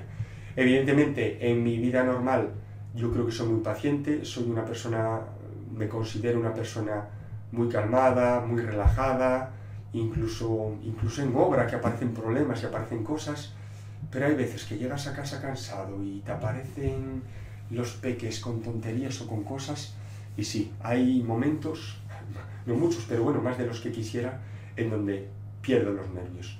Y bueno, eso me hace sentirme humano. Aparte de enfadado, me hace sentirme humano. Muchas gracias, Chus, por, por la pregunta y, a ver si te he contestado. No te sientas mal por, por, las peques, por tus peques. Bueno, José, enhorabuena por ese número de suscriptores. Estoy segura de que, de que seguirán creciendo. Y, y, bueno, mm, con respecto a la pregunta que hacerte, eh, te podría hacer mil preguntas técnicas, que ya sabes que te las hago mucho, pero esta vez, como es una ocasión especial, voy a declinarme por una pregunta un poco más personal. Y es que, bueno, eh, siendo padre de familia numerosa, los problemas de salud que has tenido, y aún así siempre estás ahí a tope, echando una mano, trabajando, a tope con YouTube, con redes sociales. ¿Cómo lo haces? ¿Cómo haces para conciliar todo eso? Espero tu respuesta. Venga, un saludiño. Muchas gracias, Alba, por la pregunta. A Alba, al igual que a Fuen, también se lo agradezco enormemente porque le cuesta muchísimo grabarse.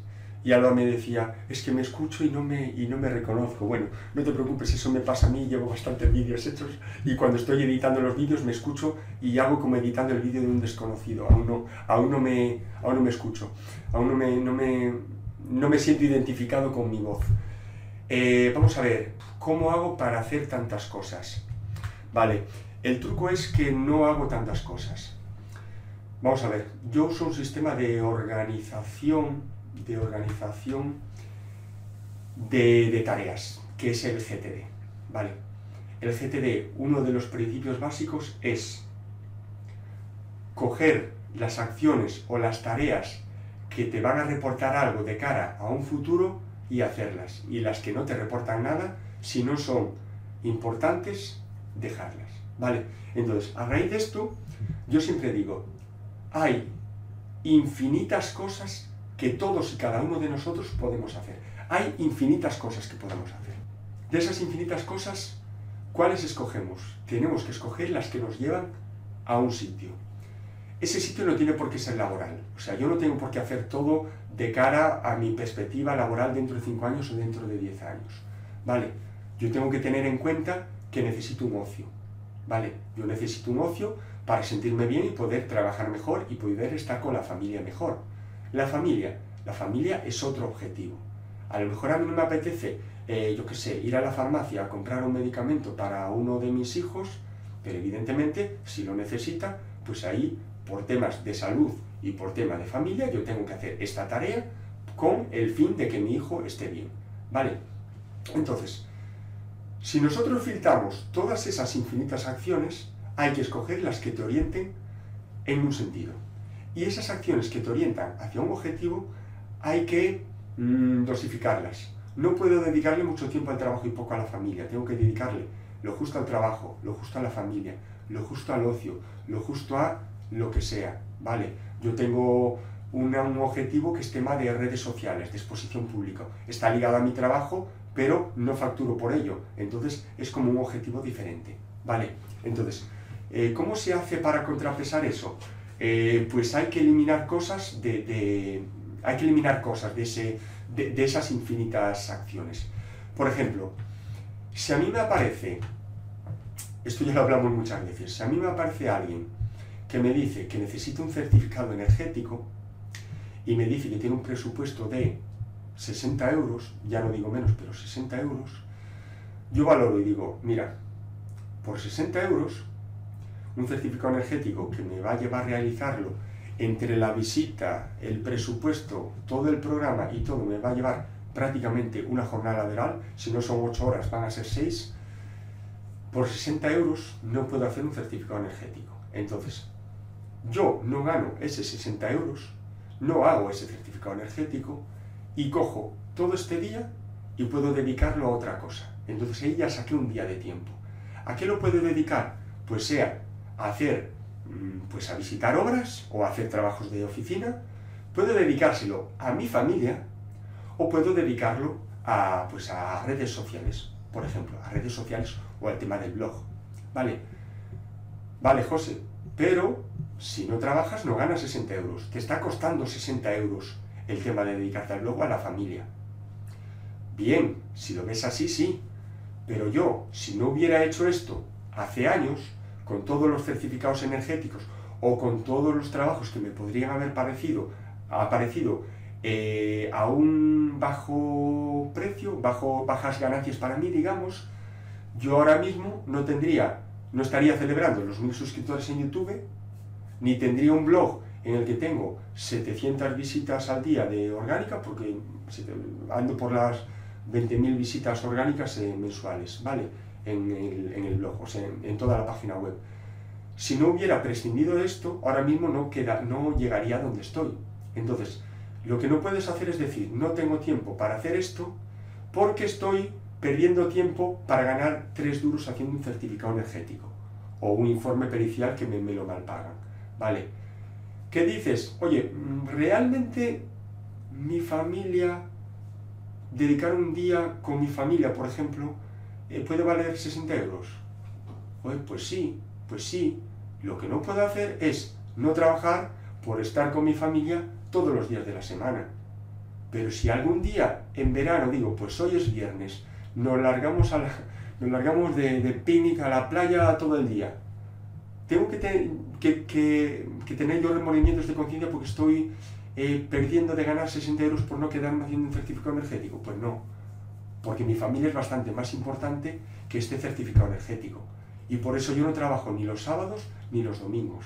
Y ahora estoy intentando no trabajar los viernes por la tarde. ¿Vale? Y después hay tardes que tampoco trabajo porque tengo que llevar a, a los niños a actividades o lo que sea. Porque mi mujer también necesita trabajar y hacer cosas. O sea, la cuestión es orientarte y seleccionar estas actividades que te reportan cosas. Y reportar no es solo economía. Eso tiene, es muy importante. Eso es muy importante. Seleccionar las actividades precisas. ¿Vale? Y bueno, creo que respondo a tu pregunta. Bueno, tema de redes sociales, por ejemplo, volvemos a lo mismo. En su día me estaba reportando cosas. Ahora mismo cada vez me está reportando menos.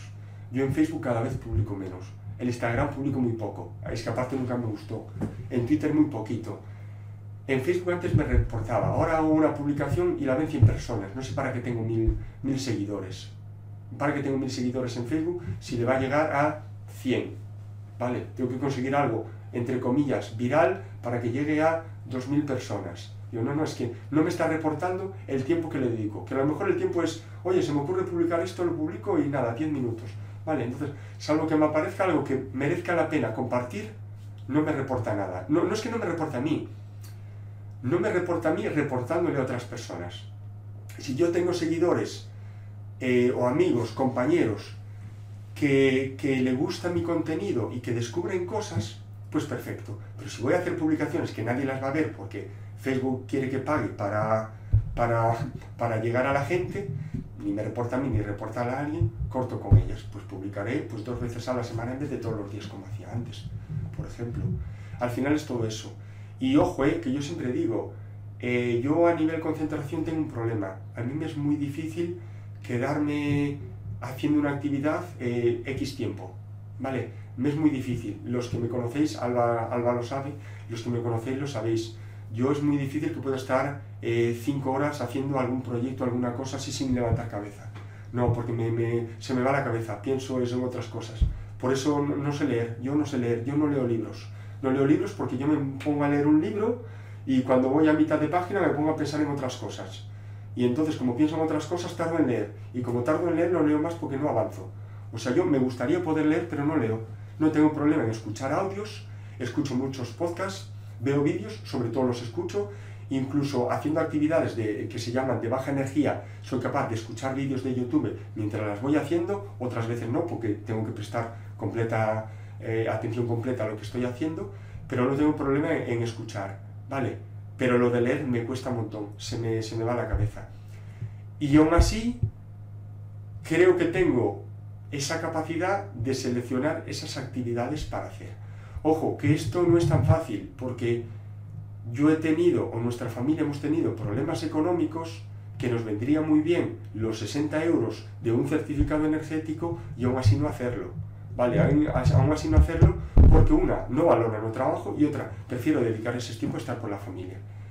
Te pongo otro ejemplo, por ejemplo, en, en la familia que me estoy acordando, eh, yo veo un sinsentido si tengo pocos ingresos, el estar quitándole tiempo a mi familia para tener más ingresos, para que a fin de año, o a fin de año, o en verano, poder llevarme a los niños a, a Disneylandia, o a donde sea, ¿vale? Digo, o sea, le quito tiempo a la familia para ganar dinero, para en verano irme dos o tres semanas a Disneylandia y gastarme miles de euros, y pasar dos o tres semanas con ellos. Pues para eso, yo tengo la suerte de que soy autónomo y puedo porque tengo la oficina en casa, y lo que puedo hacer es, lo que hago es yo desayuno con mis niños, como con mis niños y ceno con mis niños. Y estoy los fines de semana, el sábado y el domingo, siempre con mis niños. Siempre uno, a ver, hay ocasiones especiales, sé que si tengo que sacar algo, trabajo el sábado por la mañana y no hay problema. Pero como norma general, no. Y además de eso, hay tardes que paso con mis niños, con mis niños y mi mujer, ¿vale? Pero mi mujer es grandita. Eh, eso, eh, yo lo veo en ese sentido. Digo, prefiero pasar más tiempo con los niños aunque no los pueda llevar a Euro Disney, ¿vale? Me lo llevo de picnic, ya está.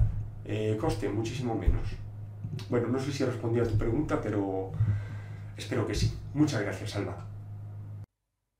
Hola, José, muy buenos días. Respondiendo a, al tema tuyo del, canal de YouTube, primero felicitarte por tus mil suscriptores, que bueno, que ya irán subiendo, ya tendrás más. Y bueno, pues aquí va mi pregunta que como sé que eres un experto en el tema de passing house y aislamientos, pues aquí te la pongo. pongo. Luego la solución, pues eh, búsquedela. Vale, pues vamos para allá. Bueno, José, este es el aislamiento del cual me gustaría saber que nos dijeras a mí y a todos tus espectadores, suscriptores y oyentes qué aislamiento es este. Esto es un aislamiento térmico y acústico, ¿vale? Para los dos. Es ecológico, por lo tanto, esto estarás muy contento de poder ponerlo en tus obras.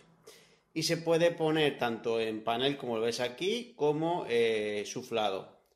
¿Vale? Bien, aquí te voy a poner unas posibilidades para que así no tengas problemas. Mira, el landa es 0.38. ¿no? no es una landa como la lana mineral, que estamos hablando de un 0.30, 0.32. Pero bueno, es un landa más o menos correcto. Bien, eh, opciones de que está formado. Puede ser de cáñamo, puede ser de lino, puede ser de algodón o la mezcla entre uno de ellos o de los tres. Bueno, espero tu respuesta y que me lo digas. Y ya está. Eh, sé que es una pregunta un poco complicada, pero me gusta siempre ponernos a prueba aquellos que sois expertos en la materia. Bueno, pues nada, un abrazo y ánimo. Cuídate, hasta luego. Muchas gracias, Sergio, por tu pregunta. Me lo has puesto muy complicado. Bueno, Sergio Pena eh, ha sido el primer, el primer compañero que ha escrito un post de invitado en mi blog, hace creo que un par de años. Y, y, y yo admiro mucho a Sergio porque Sergio tiene un blog, que es el blog de APA, y lo tiene desde creo que es el 2007 o el 2008, una cosa así. Es decir, yo no tenía internet y este tipo ya, tenía un blog. O sea, es, Sergio es un, es un fenómeno. Os recomiendo que veáis el vídeo que, que, tengo, la entrevista que, que le hago en, en, este canal. Bueno, eh, para empezar, dos cosillas. Primero, lo de que soy experto en eficiencia energética y y todo eso, lo dices tú, ¿eh? Yo no lo digo. Yo solo he dicho que me gusta el tema, que me he formado mucho y que me sigo formando y sigo aprendiendo día a día. Lo de experto yo no me atrevería a decirlo porque conozco compañeros que sí que realmente son expertos y muy expertos, muy expertos y mucho expertos. Eh, bueno, para empezar hay un error aquí en, el lambda este, en la transmitancia térmica, no es 0,38, es 0,038, ¿vale? Eh, es una errata, es una errata de Sergio. ¿De qué está compuesto ese material? Vamos a ver, eso es muy complicado ese material no me suena de nada. Sí que me da aspecto como de, como de lana de oveja, ¿vale? Entonces, lo que más se asemeja a esa lana de oveja de las propuestas que me que hace Sergio es el algodón. Pero sí que dentro de ese algodón parece que hay alguna cosilla más, que podría ser cáñamo. Este igual lo hizo, igual hizo la pregunta y las respuestas para pillar y es una mezcla de los tres, porque sé que hay, hay, aislamientos térmicos de, de, los tres, de los tres. No sé qué características tienen, porque evidentemente no los he usado, pero podría ser de los tres. Pero bueno, yo voy a decir que es de algodón y que tiene algo de cáñamo también. Y ahora para saber la respuesta, Sergio, escribe en los comentarios cuál es la respuesta, ¿vale? Y así me pones a, a caer de un burro de que no tengo ni idea. Yo digo que es algodón y una parte de cáñamo. A ver, venga, sorpréndeme. Gracias, Sergio, por tu pregunta y, y macho, no me lo pongas tan difícil, ¿vale? Hasta luego. Hola, buenos días, José, desde Coruña. Yo te quería hacer una pregunta y más que nada contestar a nuestros clientes eh, que les expliques o que nos expliques qué valor añadido podemos aportar los arquitectos técnicos llevando la dirección de ejecución de sus obras. Venga, un saludo, chao, hasta luego. Muchas gracias, Ana, por tu pregunta.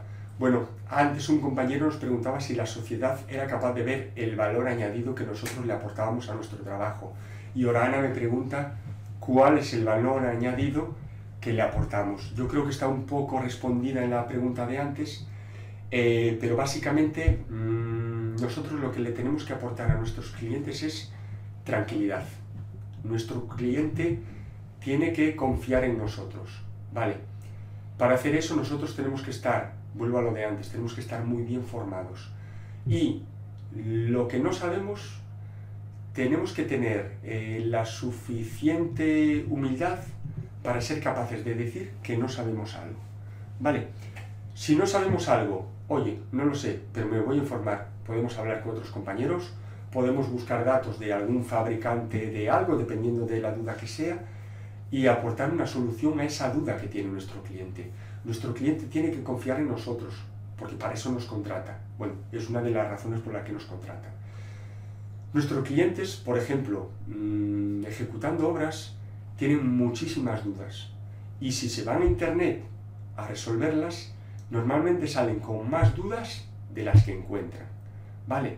Porque resulta que no saben qué sistema de calefacción utilizar y en Internet ven 10 tipos de calefacción y cada fabricante le dice que su sistema es el mejor. Y nosotros, como técnicos, como profesionales de este sector y de este ámbito, tenemos que orientar a nuestro cliente para recomendarle qué tipo de calefacción es bueno para, ese, para eso que está buscando, para su caso particular. ¿Vale? Tiene que confiar en nosotros porque nosotros somos los que estamos supervisando el trabajo que hace la empresa constructora. Como decía antes, somos los que nos tenemos que anticipar a los problemas y si aparece un problema tenemos que arreglarlo arreglarlo de la mejor manera posible, de acuerdo con el constructor. Resumiendo, la mayor parte de nuestro valor añadido es el conocimiento que aportamos y la confianza y tranquilidad que el cliente tiene que tener con nosotros supervisando su obra. Bueno amigos, pues esto ha sido todo. Estoy cansadísimo de responder tantas, tantas preguntas eh, muchas gracias por haber llegado hasta aquí. Y eso sí, si acaso quedaos detrás de la musiquita del final, porque es posible que alguien me vaya a mandar su pregunta en vídeo más tarde y entonces igual la pongo detrás de los, de los créditos. Quedaros hasta el final a ver qué, a ver qué os encontráis por ahí, que igual hay alguna pregunta más. Muchas gracias a todos, los que no estáis suscritos, suscribiros y un saludo. Hasta luego.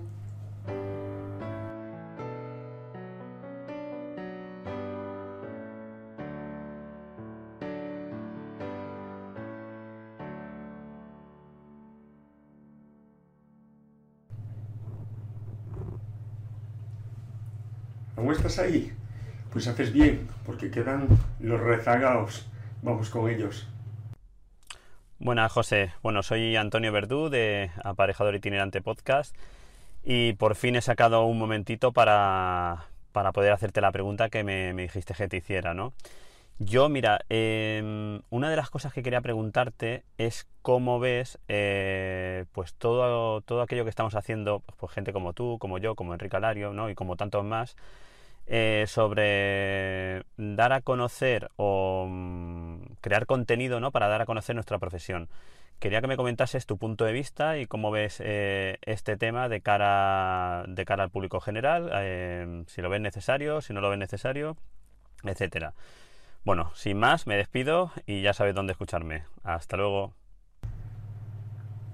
Muchas gracias Antonio por tu pregunta. Eh, bueno, una pregunta muy buena. Para mí es muy, muy, muy importante eh, toda la difusión que entre todos tenemos que hacer de la, de la profesión. Enrique Alario, con el, con el podcast, que ahora lo tiene un poco paradillo, pero bueno, con los vídeos que hace, con todas sus publicaciones en redes sociales, todo lo que, hace, lo que haces tú con, con tu podcast, lo cual te agradezco enormemente, tanto como compañero, porque aprendo muchas cosas contigo, eh, veo que no estoy solo en mi día a día, a pesar de ser autónomo y trabajar solo, veo que hay alguien que me comprende, que tiene problemas en obra como me pasa a mí, eh, que corres de un lado para otro, eh, que no llegas. yo me siento súper identificado contigo salvando las distancias, porque sé que tú es muchísimo más itinerante que yo, porque yo por lo menos duermo en mi casa todos los días y no voy entre, no estoy entre, entre Ibiza y, y, la comunidad valenciana o me, paso a Andalucía como haces tú, que eres tan itinerante que hasta me haces la pregunta en, en un coche, o sea que, eh, pero sí, eh, desde aquí te lo agradezco y, y sigue con ello. Eh, toda esa labor que hacemos, fíjate, tenemos en este vídeo, tenemos a Chusto Bio, ¿vale?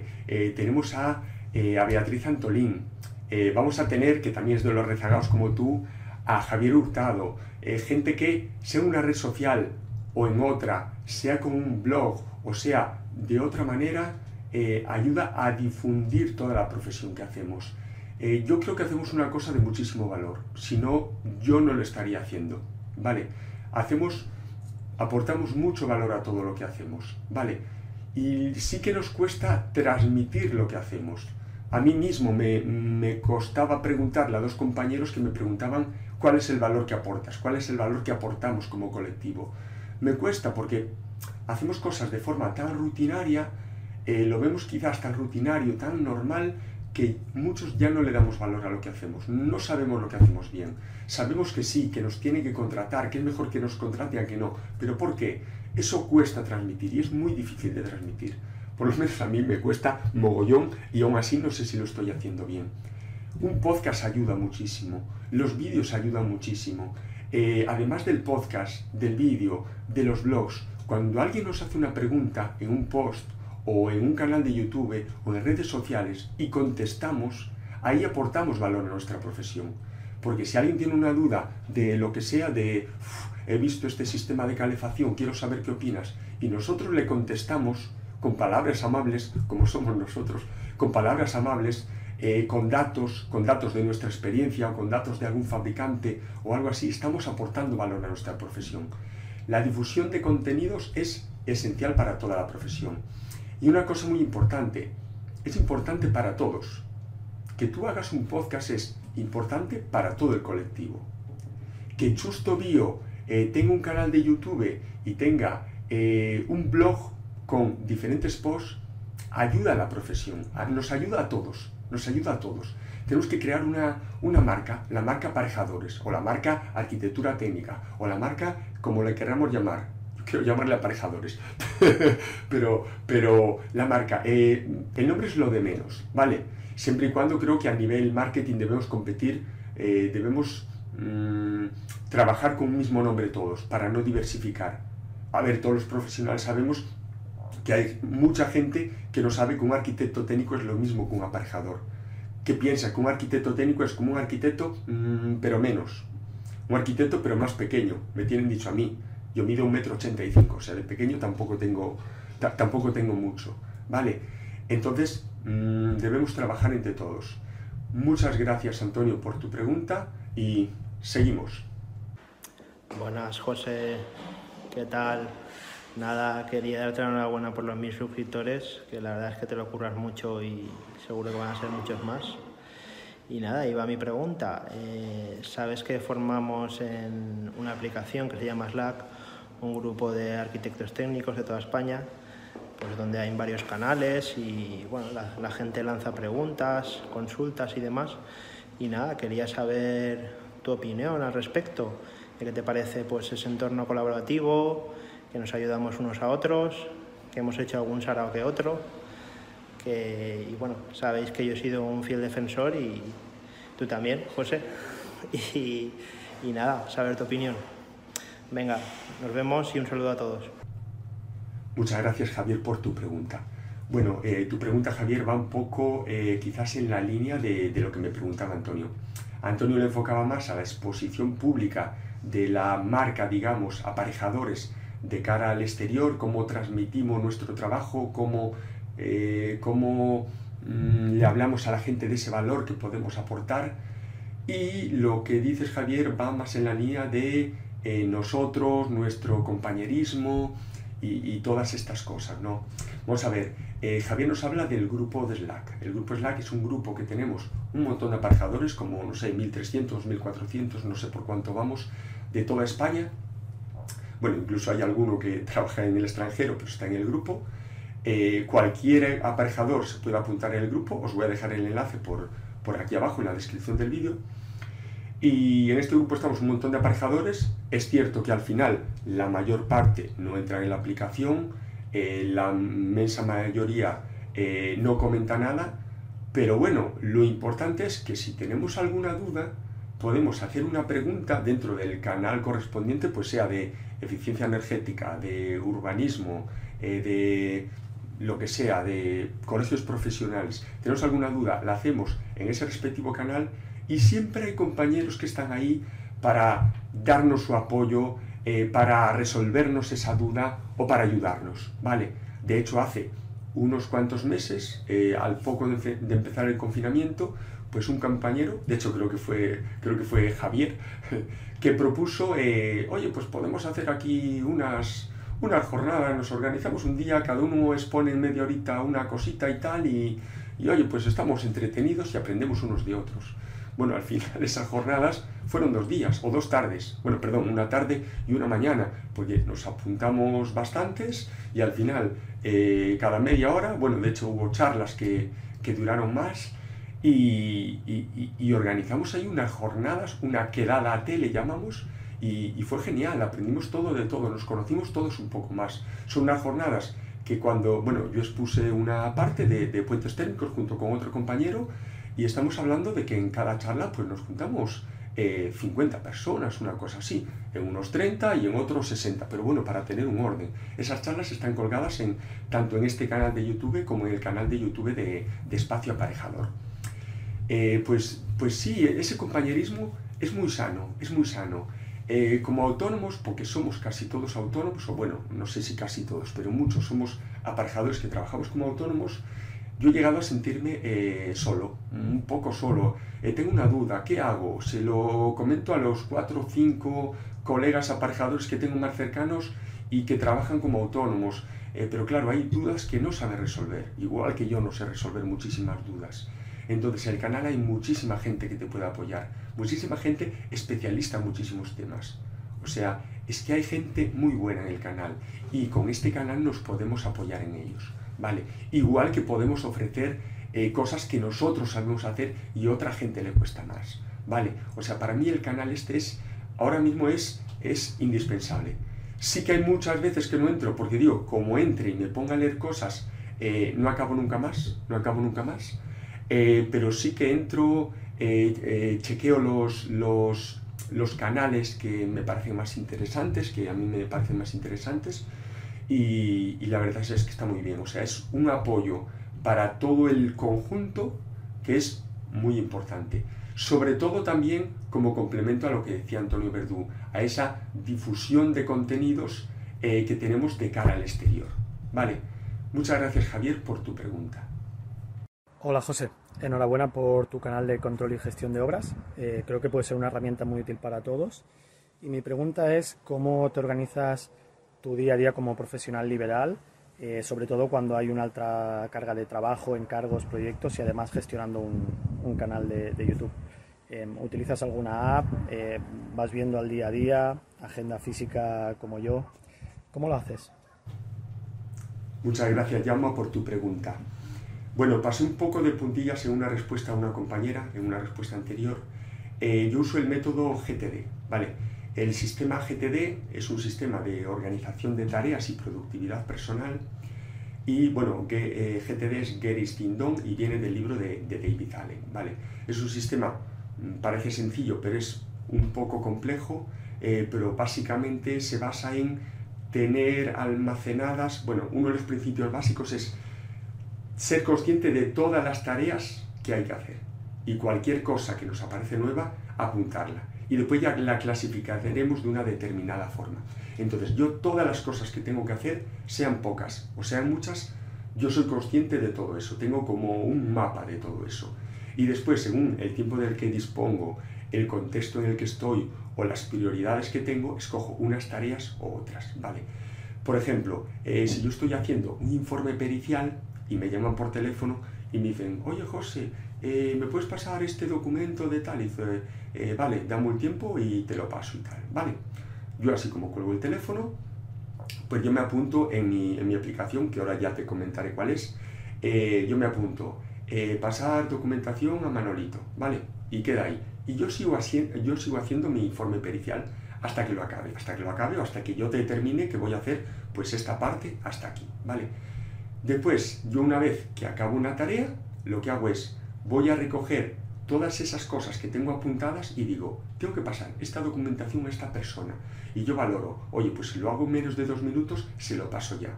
Si aún me va a llevar entre buscarlo, hacer no sé qué y hacer no sé cuánto, 10 minutillos o 15, lo pongo en la lista de tareas. Y le digo, tengo que hacer esto y pasar esto. Y oye, le dije que me dijo que le urgía un poco, y pues a ver si en plazo un par de días lo hago y le puedo poner fecha si quiero. Vale, es mejor no ponerle, la fecha es mejor ponerla solo cuando yo quede con una persona a esta hora en concreto, en este día en concreto. Vale, si no después ya va por prioridades. Una vez que yo acabo una tarea y voy a empezar otra, veo la lista y veo cuál puedo hacer. Eso según el tiempo, según el contexto y hago las tareas. Es el sistema GTD y yo uso una aplicación online que se llama, eh, se llama Facile Things y tiene, tiene versión móvil, también tiene versión móvil, o sea, yo recojo esto en cualquier sitio y lo apunto y después ya lo organizaré todo en el ordenador. Eh, se llama Faciletins y a mí me va genial, genial. Ahí tengo todo, ¿vale? Muchas gracias, Yama, por tu pregunta. Buenas tardes, José. Enhorabuena por tus mil suscriptores. Y eh, nada, te lanzo mi pregunta. Como aparejadora aquí en Madrid, me gustaría saber cómo empezaste tu andadura eh, de aparejador eh, a nivel profesional eh, tú solo y sobre todo cómo te diste a conocer en las redes sociales. Bueno, un saludo, chao. Muchas gracias Yolanda por tu pregunta. bueno, un poquito comentaba en una respuesta a un compañero anteriormente, yo empecé por obligación, ¿vale?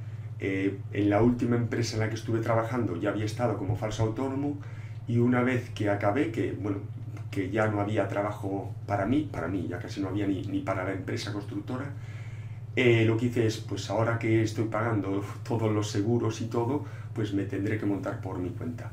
Al estar como falso autónomo no tenía ni paro ni tenía nada. Entonces dije, bueno, pues voy a empezar. Y lo primero fue montar la página web, ¿vale?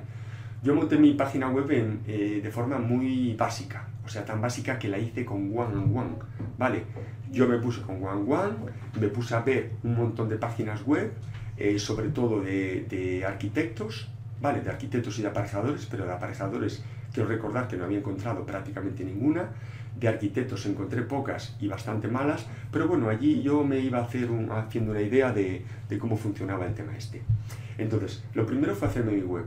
Hacerme mi web, he visitado blog para ver temas de, copywriting, de cómo presentar la web y todo eso. La web es muy básica porque como la era muy básica porque como la hice en one on one, pues básicamente es un, un plug and play de este. Vas arrastrando cositas como si fueran Word pero en plan web, ¿vale? Y después, claro, eh, dije, bueno, pues voy a tener que empezar en temas de redes sociales. Nunca me gustó el tema de redes sociales. Estoy hablando por el año 2012, ¿vale? Pero dije, bueno, tengo que abrirme algo en, en Facebook eh, para que lo principal es que mis conocidos y mis familiares que sepan que ya estoy trabajando como autónomo y si se les ocurre algún servicio en los que lo pueda ayudar ya pueden contar conmigo. Todo esto porque años atrás alguna vez me había llamado alguien que se enteraba que era aparejador o que sabía que yo estaba en el mundo de la construcción, pero yo decía, estoy empresa constructora, estoy trabajando de 8 a 8, no tengo tiempo y bueno, te puedo recomendar a algún amigo si no encuentras algo así. Entonces era el momento de decir, oye, estoy aquí, cualquier cosa en la que te pueda ayudar, eh, me avisas. Entonces era que me conociesen, que supiesen que me estoy dedicando como aparejador propiamente dicho, eh, los conocidos y los familiares. Vale, entonces ahí empecé con el Facebook. Entonces el Facebook publicaba prácticamente todos los días hacía una publicación. Me obligaba, ¿vale? Eh, fuese de fotos, de preguntas, de noticias, compartiendo contenido de, otros y todo. Era, era una etapa de absorción, tanto para yo eh, ganar conocimientos para la web como eh, de exposición pública. ¿Vale? Yo ahí no tenía clientes, yo empecé de cero, ¿vale? Tenía una vivienda unifamiliar que iba a empezar de una amiga que me había contratado antes, pero eh, aún no empezara la vivienda, pero nada. Bueno, seguí formándome también en tema como aparejador, evidentemente, pero bueno, el tema de, de exposición pública, que es un poco lo que me preguntas tú, Yolanda, pues fue así, ¿vale? Eh, fui andando por ahí, después descubrí lo que eran los blogs, aprendí muchísimo con blogs de, de, de varias gente, de varias personas que ahora me están haciendo preguntas en este vídeo, curiosamente, ¿no? O no tan curiosamente. Eh, al pasar varios años me di cuenta que mis conocimientos eran mayores y mi web se me quedaba pequeña. Tenía que hacer algo un poco más eh, profesional que mi web de One One. Entonces, haré un trabajo que me salió, yo dije, oye, los ingresos de este trabajo eh, van a ir para, para, hacer una nueva web. Ahí empecé con WordPress, se la encargué a una profesional, pero la idea es que yo fuera manteniendo todo. Al año, esto ya estoy en el 2015 me parece, y a los dos años una cosa así, dije, oye, pues definitivamente tengo que empezar con el blog. Me puse a investigar temas, cosas, lo que yo podía aportar, y empecé con el blog. Eh, con el blog Después, a los pocos meses, empecé con este canal de YouTube, ¿vale? Estoy hablando, creo que fue por 2017, ¿vale? O sea, llevo unos, unos tres años, una cosa así. E iba publicando cuando podía, porque bueno, ya iba teniendo mis clientes y mis cosillas y el tiempo, eh, y aparte cada vez fui teniendo más hijos, o sea, desde el 2016 ya tengo, ya tengo tres hijos, entonces fui compaginando un poco todo eso, ¿no? Eh, pero empezó así, o sea, es difícil porque a mí el Facebook no me gustaba, pero hacía publicaciones. Antes sí que tenía más repercusión las publicaciones, pero bueno, tampoco es un sitio donde, donde vayan llegando ingresos. A mí el Facebook me, me vale para, pues sobre todo cuando publico en el blog, oye, tengo una nueva publicación, entonces hay gente de redes sociales que entra ahí. Ahora estoy manejando bastante LinkedIn, bueno, bastante, manejo algo LinkedIn, pero hasta hace un año prácticamente no tocaba el LinkedIn. Yo ingresé tarde en el LinkedIn, ¿vale? El, el, Instagram no me gusta, no me gusta. Hago alguna publicación de vez en cuando por estar ahí, pero, pero no me gusta mucho. Y el Twitter igual, alguna cosilla. Me vale como, como consumidor, o sea, ver lo que publican otros profesionales, pero de cara a la gente de a pie, que es a la que yo quiero dirigirme, a la gente que va a hacerse en su casa una rehabilitación o algo así, eh, no me sirve. O, bueno, por lo menos yo como lo uso, el Twitter no me está reportando beneficios para nada, ¿vale? Lo manejo como para ver lo que publican otros compañeros y, y embeberme ahí de conocimiento, pero no para, no para otras cosas. Básicamente empecé así y sigo pasito a pasito. Ahora sobre todo LinkedIn y, YouTube, por esto estoy en este vídeo que está quedando de casi tres horas. Muchas gracias Yolanda y un saludo. Bueno amigos, ahora sí que esto ha sido todo. Es un vídeo muy largo, muy largo. Recuerda que puedes ir abajo y ver todo lo que te interese, pero bueno, me imagino que si has llegado aquí será porque te has visto todo, ¿no? Venga, muchas gracias por estar ahí y nos vemos.